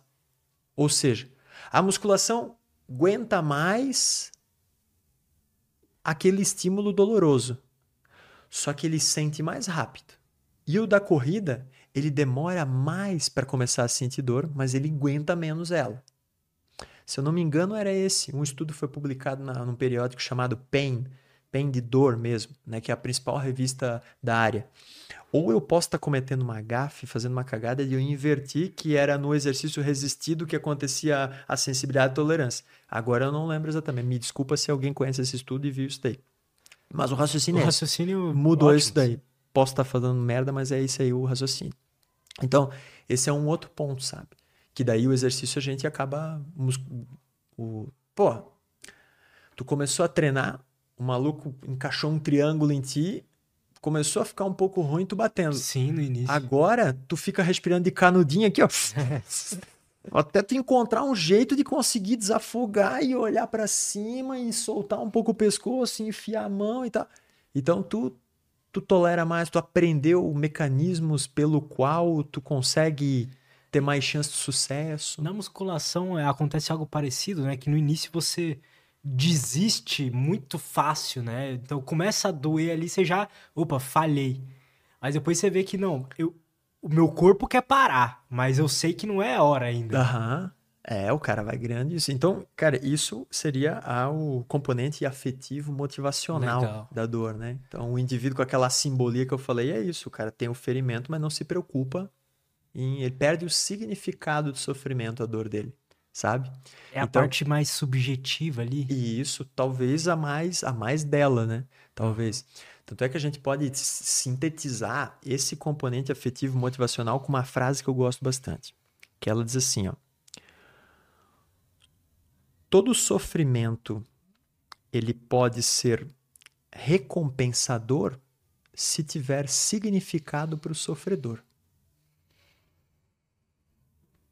Vou repetir, para quem não pegou aí, ó. Todo sofrimento ele pode ser recompensador se tiver significado para o sofredor. Não entendam recompensador como prazeroso, né? Entendo como vai te trazer algum benefício, então tu tolera aquilo lá, tu aguenta aquilo, tu passa aquilo, porque tu sabe que é um meio para tu atingir um determinado objetivo. Então eu vou em busca de sentir desconforto na musculação, porque esse desconforto vai fazer com que eu melhore a minha capacidade, o meu desempenho, a minha performance e no próximo treino eu performe melhor. Isso se traduz muito para uma filosofia de vida, cara. Bastante. Né? De, de... Enfim, a- é impossível não sofrer na vida em algum momento. A gente vai continuar sofrendo em vários momentos, mas quais coisas que vale a pena sofrer, né? Tipo, tem coisas que vale a pena sofrer, né? Pra ter algum sentido você sofrer por aquilo. Com certeza. Encontrando esse significado, Significado, boa. encontrando esse... E aí, um outro ponto é que a gente consegue diminuir o sofrimento que a dor ela pode produzir numa pessoa, ressignificando a dor dela. Olha que doido. Eu consigo reduzir o teu sofrimento ressignificando a tua dor. Por que ressignificando? Porque tu pode ser um cara que chega para mim com uma queixa de dor em coluna, por exemplo, e com uma pilha de exame mostrando que tu tens várias alterações na tua coluna. Várias alterações exames de imagem. Desgaste aqui, processo degenerativo ali e tal. Só que essa tua dor ela está presente há uns oito meses, nove meses, é um quadro de dor crônica. E esses desgastes teus aí, eles não surgiram há oito, nove meses atrás. Eles surgiram há mais tempo que isso. Então, eles precedem a dor. Então, a probabilidade da dor não ser em decorrência desses desgastes, ela é maior. Porque se Tá. fosse quando surgiu o negócio, a dor teria que estar ali. E mais, se esses desgastes eles são degenerativos, eles significam que a cada tempo que passa eles vão piorando. Se a tua dor ela não vai piorando ou ela não tem comport... ou ela tem comportamento oscilatório, momentos tu sente dor, momentos tu não sente dor, eu posso perguntar para ti, Lutz, tu acha que a tua dor é por causa desses teus desgastes aí? Cara, eu acho que sim, né? Porque eu fiz os exames, saiu a parada ali, né? Eu disse, tá, tu tens dor todo dia? Não, às vezes não dói. Mas umas duas, três vezes na semana eu tenho uma crise de dor. Tá, então nos outros quatro, cinco dias que tu não tens dor, tu acha que o teu corpo cicatrizou aqueles desgastes? Será que não, né? regenerou? Não. E quando a dor voltou, o desgaste acentuou de novo. Então o osso se fragmenta, ele volta, ele se degenera, cicatriza, degenera, cicatriza, e ele fica oscilando dessa forma. Aí o cara fala, ah, acho que não, né? Se está desgastado, está desgastado, não, não tem mal o que fazer, só se fazer um transplante da minha coluna, né? Trocar por uma nova. O cara fala para mim, diz, pois é, talvez essa tua dor ela não seja em decorrência disso. Mas então é do quê? Aí ele já me pergunta essa. Aí nós caímos no que a gente começou a conversar, modelo biopsicossocial, os contribuintes que estão favorecendo isso. E dessa forma, ele começa a enxergar a dor de outro jeito. O significado que a dor tinha para ele era sinônimo de lesão, de dano. Eu tenho desgaste na coluna, dói por causa do desgaste. Agora que ele me explicou isso, agora eu já acredito que faz mais sentido o que ele falou. A dor fez sentido para mim. Não é só o desgaste, senão minha dor ficava ali, ia piorando e tal, e só se tratar o desgaste ela ia aliviar. Então, se eu mudo o significado da dor, eu posso fazer com que a percepção de ameaça do teu cérebro ela diminua. Se o teu cérebro percebe menos ameaça, porque agora ele não enxerga mais como lesão, tu sofre menos. Então a tua dor pode ser menos desagradável. E se ela for menos desagradável, ela pode impactar menos na tua qualidade de vida e ela pode impactar menos nas tuas atividades diárias. E tu falar, ah, eu não precisava largar o jiu-jitsu como eu larguei. Eu vou voltar a treinar então.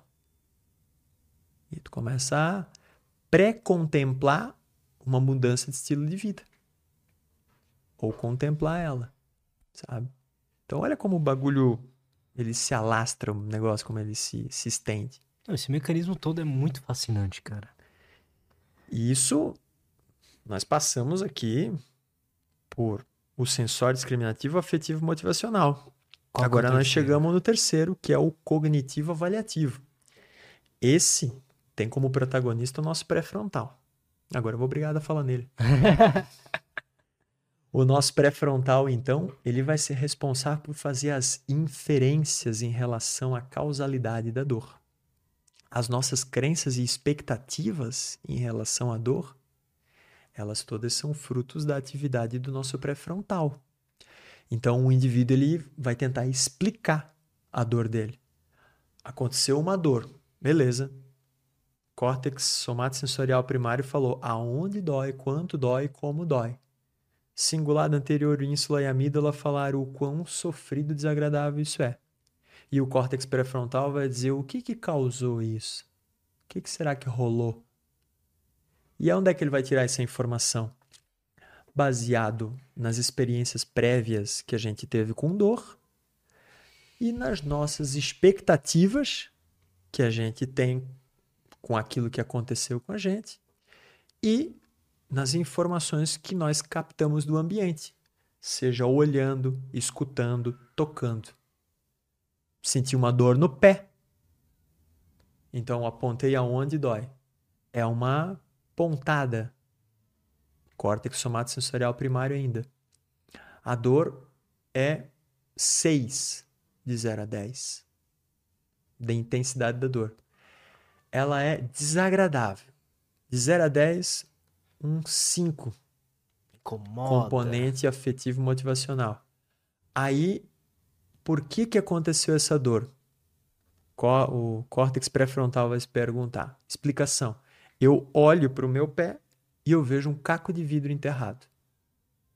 Então, informação visual mostra que tem um caco de vidro lá. Córtex pré-frontal faz a inferência. Logo doeu, pois enterrei a porra de um vidro no pé. Sangrando pra caramba. Percepção de ameaça Sobe. aumenta. Probabilidade da intensidade da dor aumentar e o desagrado da dor também. Sobe também. Caramba. E aí é onde é que entra. A psicoterapia, por exemplo, para pacientes com dor crônica, com o uso de terapia cognitivo-comportamental ou terapia de aceitação e compromisso, são as duas abordagens que têm mais evidência científica para tratamento de dor crônica, ajuda nisso. ajuda a tentar também fazer o paciente enxergar a dor de uma maneira diferente para tentar diminuir a percepção de ameaça dele, gerenciar melhor as emoções dele, que podem estar contribuindo aqueles fatores psico na persistência e na intensificação da dor dele. Então, ela vai agir no sentido top-down. É, então, modificando a maneira que tu enxerga a dor, modificando a maneira que tu lida com ela. Isso é muito foda. Né? E dentro da fisioterapia, a gente tem uma abordagem que a gente chama de educação em dor baseada na neurociência. E os psicólogos resumem isso para a palavra psicoeducação. Uhum. É o, é a mesma coisa. o mesa e table. é essa mesma coisa, assim, né?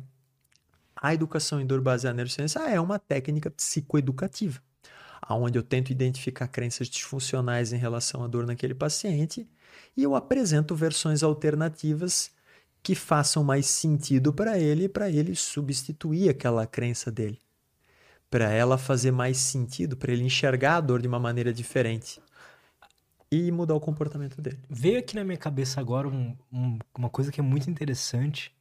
Não sei se é mesmo, mas veio, eu acho que é.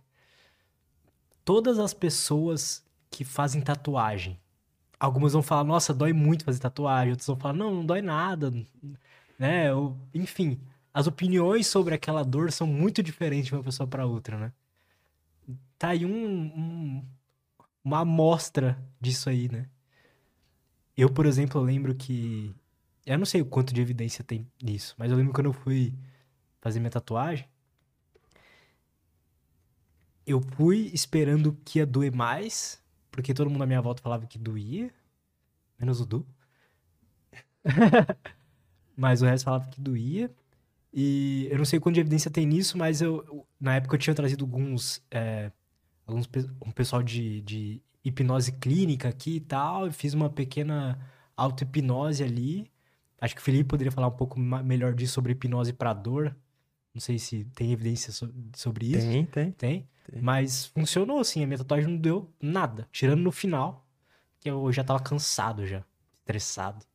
Depois de 10 horas tatuando.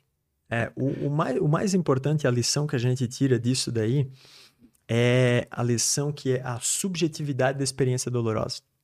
Ótimo. A dor ela é individual, cara. Por isso que não faz sentido dentro da neurociência a gente perguntar assim como alguns me perguntam. Ô, Tiago, Fermento perguntou isso no podcast lá quando eu fui. Qual que é a pior dor do mundo? Frequentemente pergunta assim. E a resposta para isso é fácil, é a tua. A tua dor é a pior do mundo. É a mais forte. Porque a tua dor de cortar a ponta do dedo com uma folha A4 é uma dor maior do que a que tu sente quando alguém quebra uma perna. Porque tu não sente a dor do outro. Tu sente a tua dor. A dor é uma experiência subjetiva. O que tu faz é tentar se colocar no lugar do outro quando tu vê o outro sofrendo e tu experiencia aquilo com desagrado. Sim. Só que quando a gente fala que a dor ela é subjetiva, significa que ela é um construto de as informações sensoriais que do teu corpo chegam até o cérebro, as tuas experiências prévias, as tuas expectativas. As tuas expectativas, elas são únicas no mundo. Não tem ninguém com expectativa igual à tua. Exatamente. É uma digital. Sei uhum. lá se digital tem igual. Talvez tenha. Não, não tem. Não? não. Então. Isso é, é louco. É, então, ela é tua. A tua expectativa. As tuas experiências prévias também são únicas.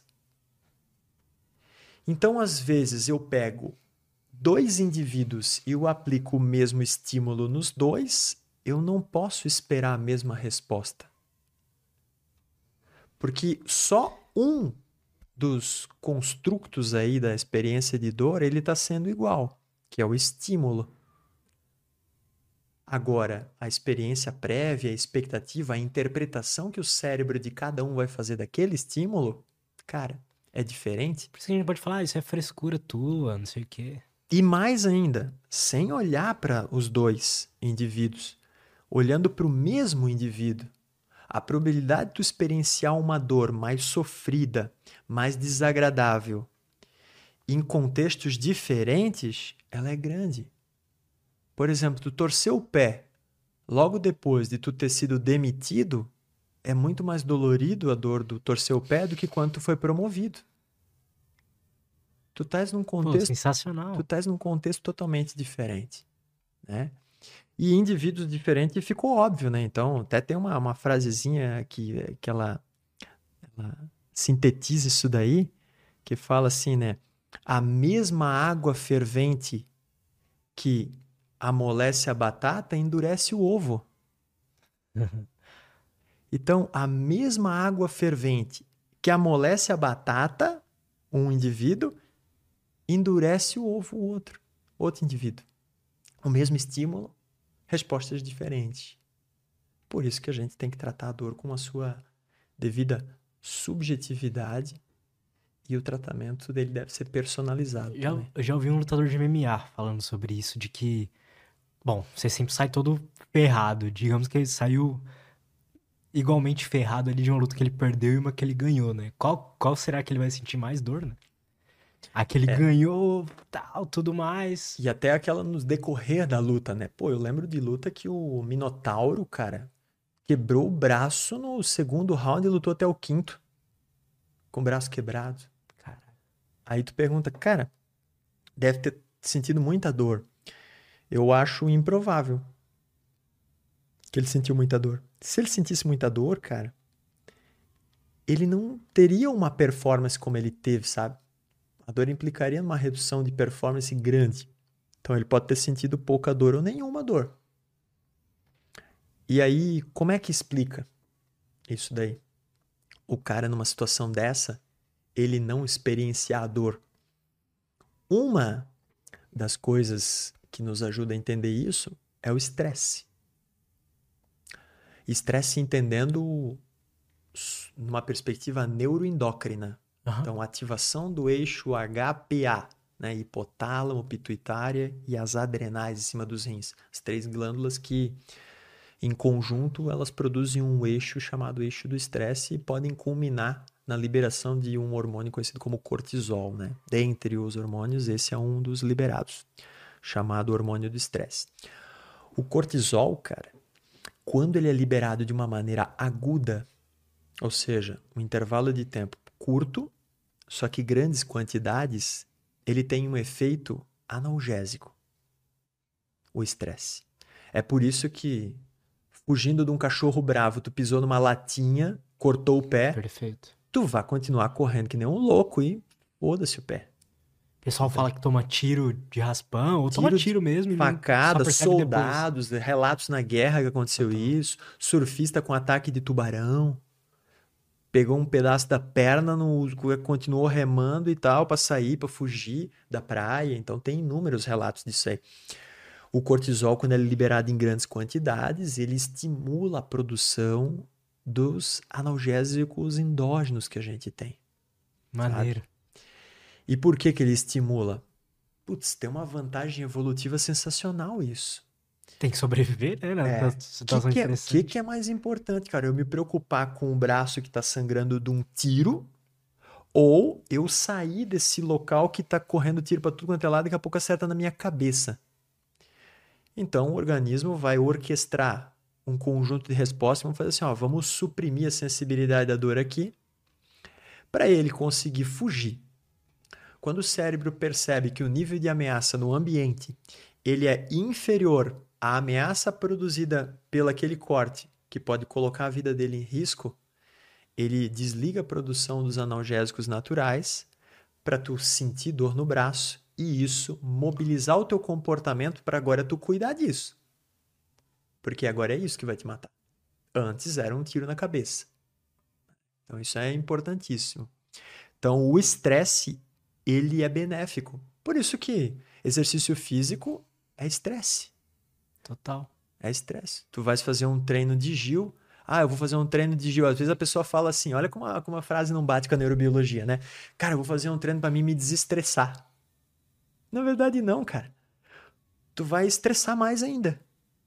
Naquele momento. Agudamente. Agudamente. Só que depois disso, despenca. Aí depois sim tu vai desestressar.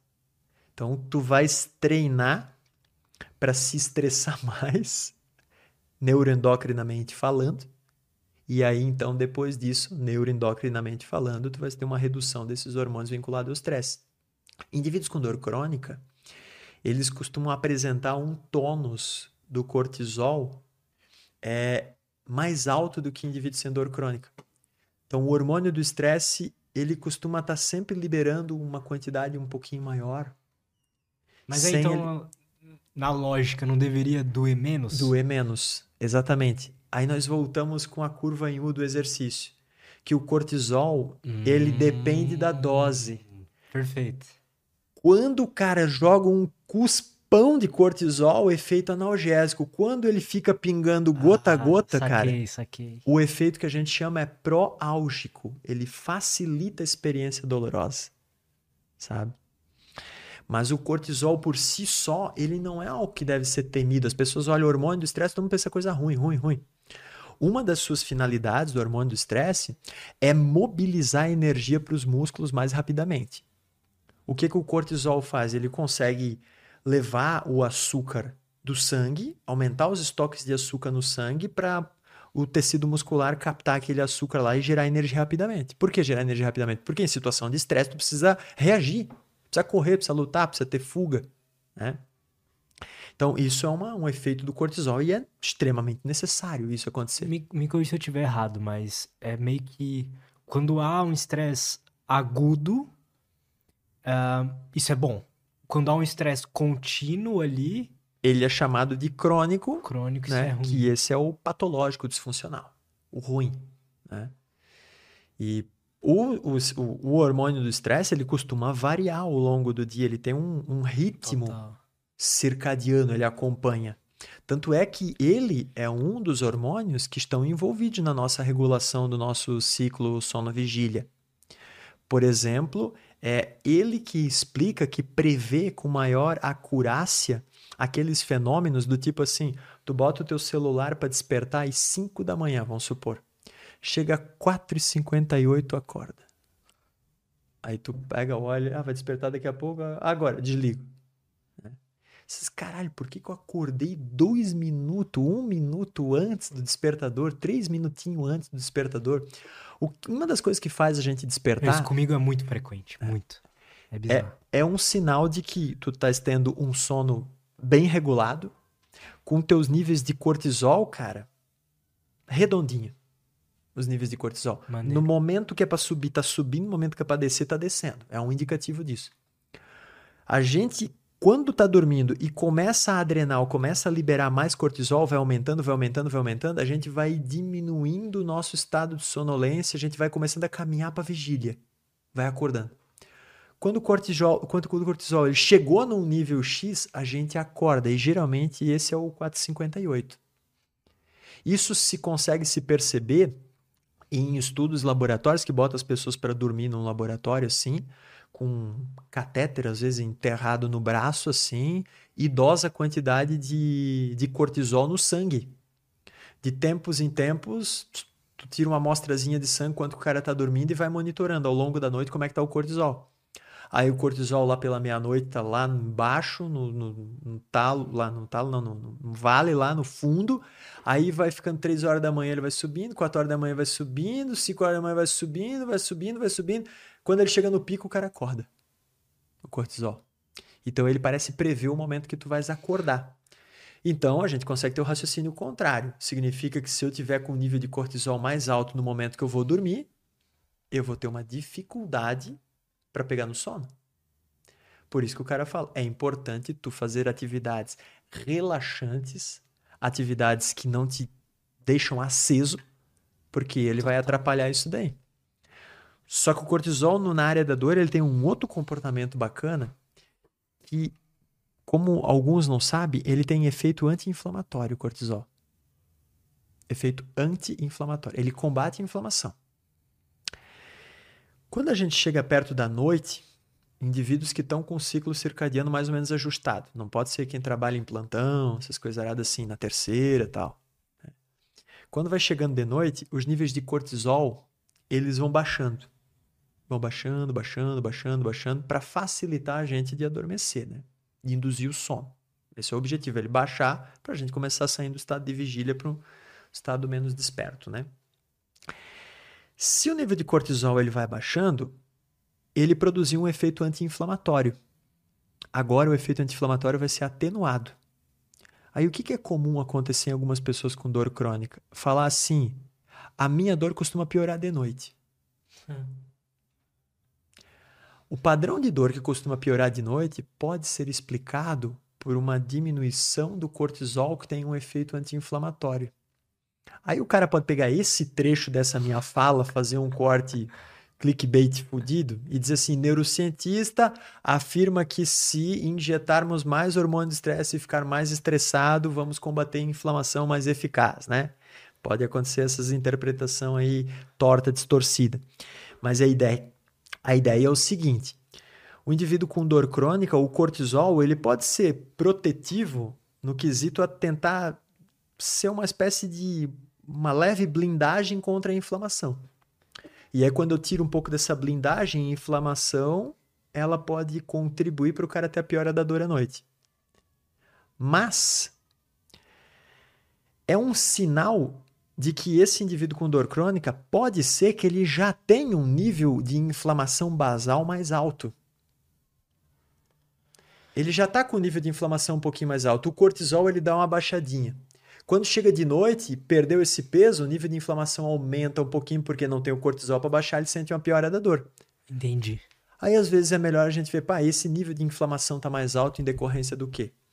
em decorrência de um estilo de vida desajustado, decorrência de um sono pobre, da alimentação tá. ruim, da falta de exercício físico, tudo contribui para isso. De obesidade, sabe? E aí o cara fica olhando para a torneira sem se preocupar com o registro. Perfeito. Perfeito. Cara, muito obrigado, cara. Adorei, adorei. Agora eu virei um apaixonado pela dor. Pelo bom. assunto. Que massa, que massa. Fico feliz. Sério, muito massa, cara. Eu não esperava que seria tão legal assim o, o tema como um todo. E eu fiquei impressionado com os números que você trouxe, pessoal de dor crônica, uh, aquilo que você falou da dor lombar. É bizarro, cara, é bizarro. E não se fala muito nisso, né? A gente. Cara, é. não se fala, porque assim, eu tenho 170 e poucos, 180 episódios, sei lá. E eu não eu, eu sempre ouço falar de diabetes, sempre ouço falar de outras coisas assim, mas o top 1 ser. É. Dor na lombar. em termos, em termos de incapacidade, incapacidade, funcional, é o top 1, cara. E isso já há anos. Bizarro, é, cara. Já há anos. Bom, então mais uma vez, muito obrigado. Cara, Não.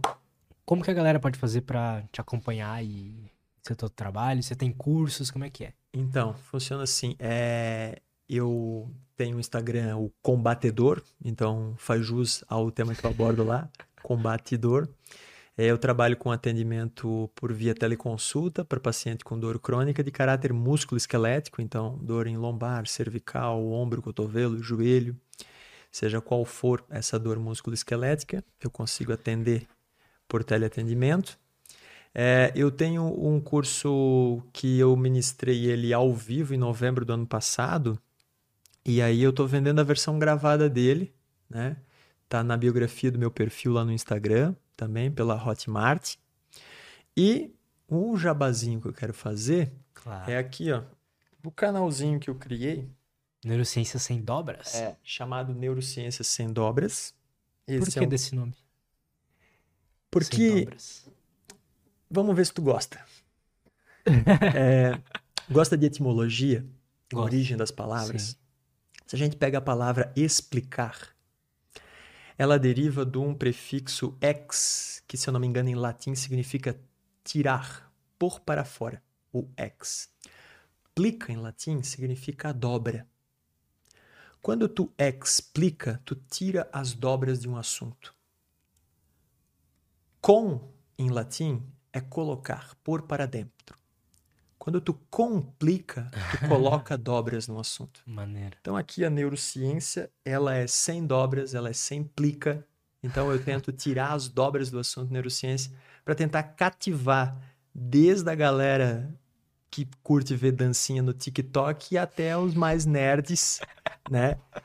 Pra gente tentar juntar um pouco a paixão que eu tenho pela neurociência com uma pitada de humor, porque a ideia dos vídeos desse canal assim é trazer um assunto sério com uns memes, né, do Richard Dawkins, com os memes para dar uma desbaratinada, dar uma entretida assim, né? E eu espero que com o Dominando o YouTube que eu comprei teu, eu consiga aplicar os insights que tu passa lá para alavancar esse canal, que esse canal ele tem um mês e 20 dias, um mês e 25 dias, um mês e... Pô, depois eu vou dar uma olhada lá. Um mês e meio, mais ou menos, é o canal. E a cada vídeo que passa, que a gente faz lá, cara, aí eu olho as tuas aulas e falei, porra, olha a cagada que ele falou que eu fiz aqui, ó putz, que essa thumb aqui realmente não fica bacana, vamos mudar esse, ah, esse título aqui tal coisa, sabe assim? Tô tentando encontrar aonde é que tá os furos ali, Maneiro, baseado, baseado naquele insight. E agora o Dominando YouTube vai, vai sair uma atualização dele. Tô Todas esperando, as tô aulas. esperando, tô esperando. Vai ser muito melhor. Ele já era bom, modéstia à parte. Mas é, agora vai estar muito melhor. Já tá tudo pronto. E mais no Neurociências Sem Dobras, que eu falei aqui desse canal aqui, pessoal, ele é um canal que ele não é de dor. Eu não tenho nenhum vídeo lá que eu Perfeito. falei sobre dor, né? Perfeito. É neurociência geral. Isso é massa. Então, assim, melhor.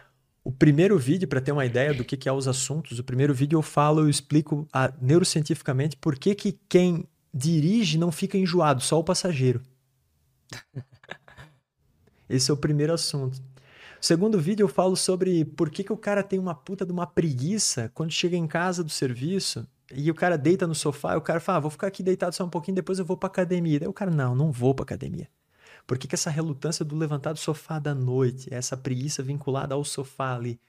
A neurociência explicando isso daí. Depois eu tenho vídeos mais descontraídos, é, explicando a neurociência da ejaculação. Então eu trago A também neurociência da da ejaculação. ejaculação. Então, Pô, interessantíssimo. é, então, trago um assunto ali bacana. Depois tem alguns assuntos, assim, alguns vídeos um pouco mais dramáticos, assim, eu abordo a neurociência do preconceito, Maneiro. né? Então, é. E o último vídeo é um vídeo mais, mais curtinho que a gente fez até, que é explicando por que, que é tão difícil guardar um segredo. Guardar um segredo. Alguém te conta uma parada e tu, cara, preciso falar pra alguém. Não, mas ele disse pra mim ficar quieto. Não. Cara, Pô, que esse aqui- interessante isso. isso- E aí eu Por explico que, que é por que difícil? que é difícil. Não, vamos lá assistir. Eu explico por que que é difícil e mais do que isso nesse vídeo. Eu dou uma sugestão neurocientífica para diminuir a tua angústia Boa. de não ficar com aquela, sabe, aquela fechamento da garganta de não poder contar. Então eu dou até uma, uma sugestão neurocientífica pautada, né, em ciência para a gente reduzir isso aí. Então confiram lá, Neurociências Sem Dobras lá, se inscrevam, ajuda esse canal a crescer logo aí porque estamos batalhando. Boa. Valeu, cara. Obrigadão. Tamo juntos. Pessoal, muito obrigado. Eh, todos os links do Thiago estão aí na descrição. Então vão lá, acompanhe ele, acompanhe o Instagram dele e o Neurociência Sem Dobras, tá bom? Vou ficando por aqui. Até a próxima e tchau.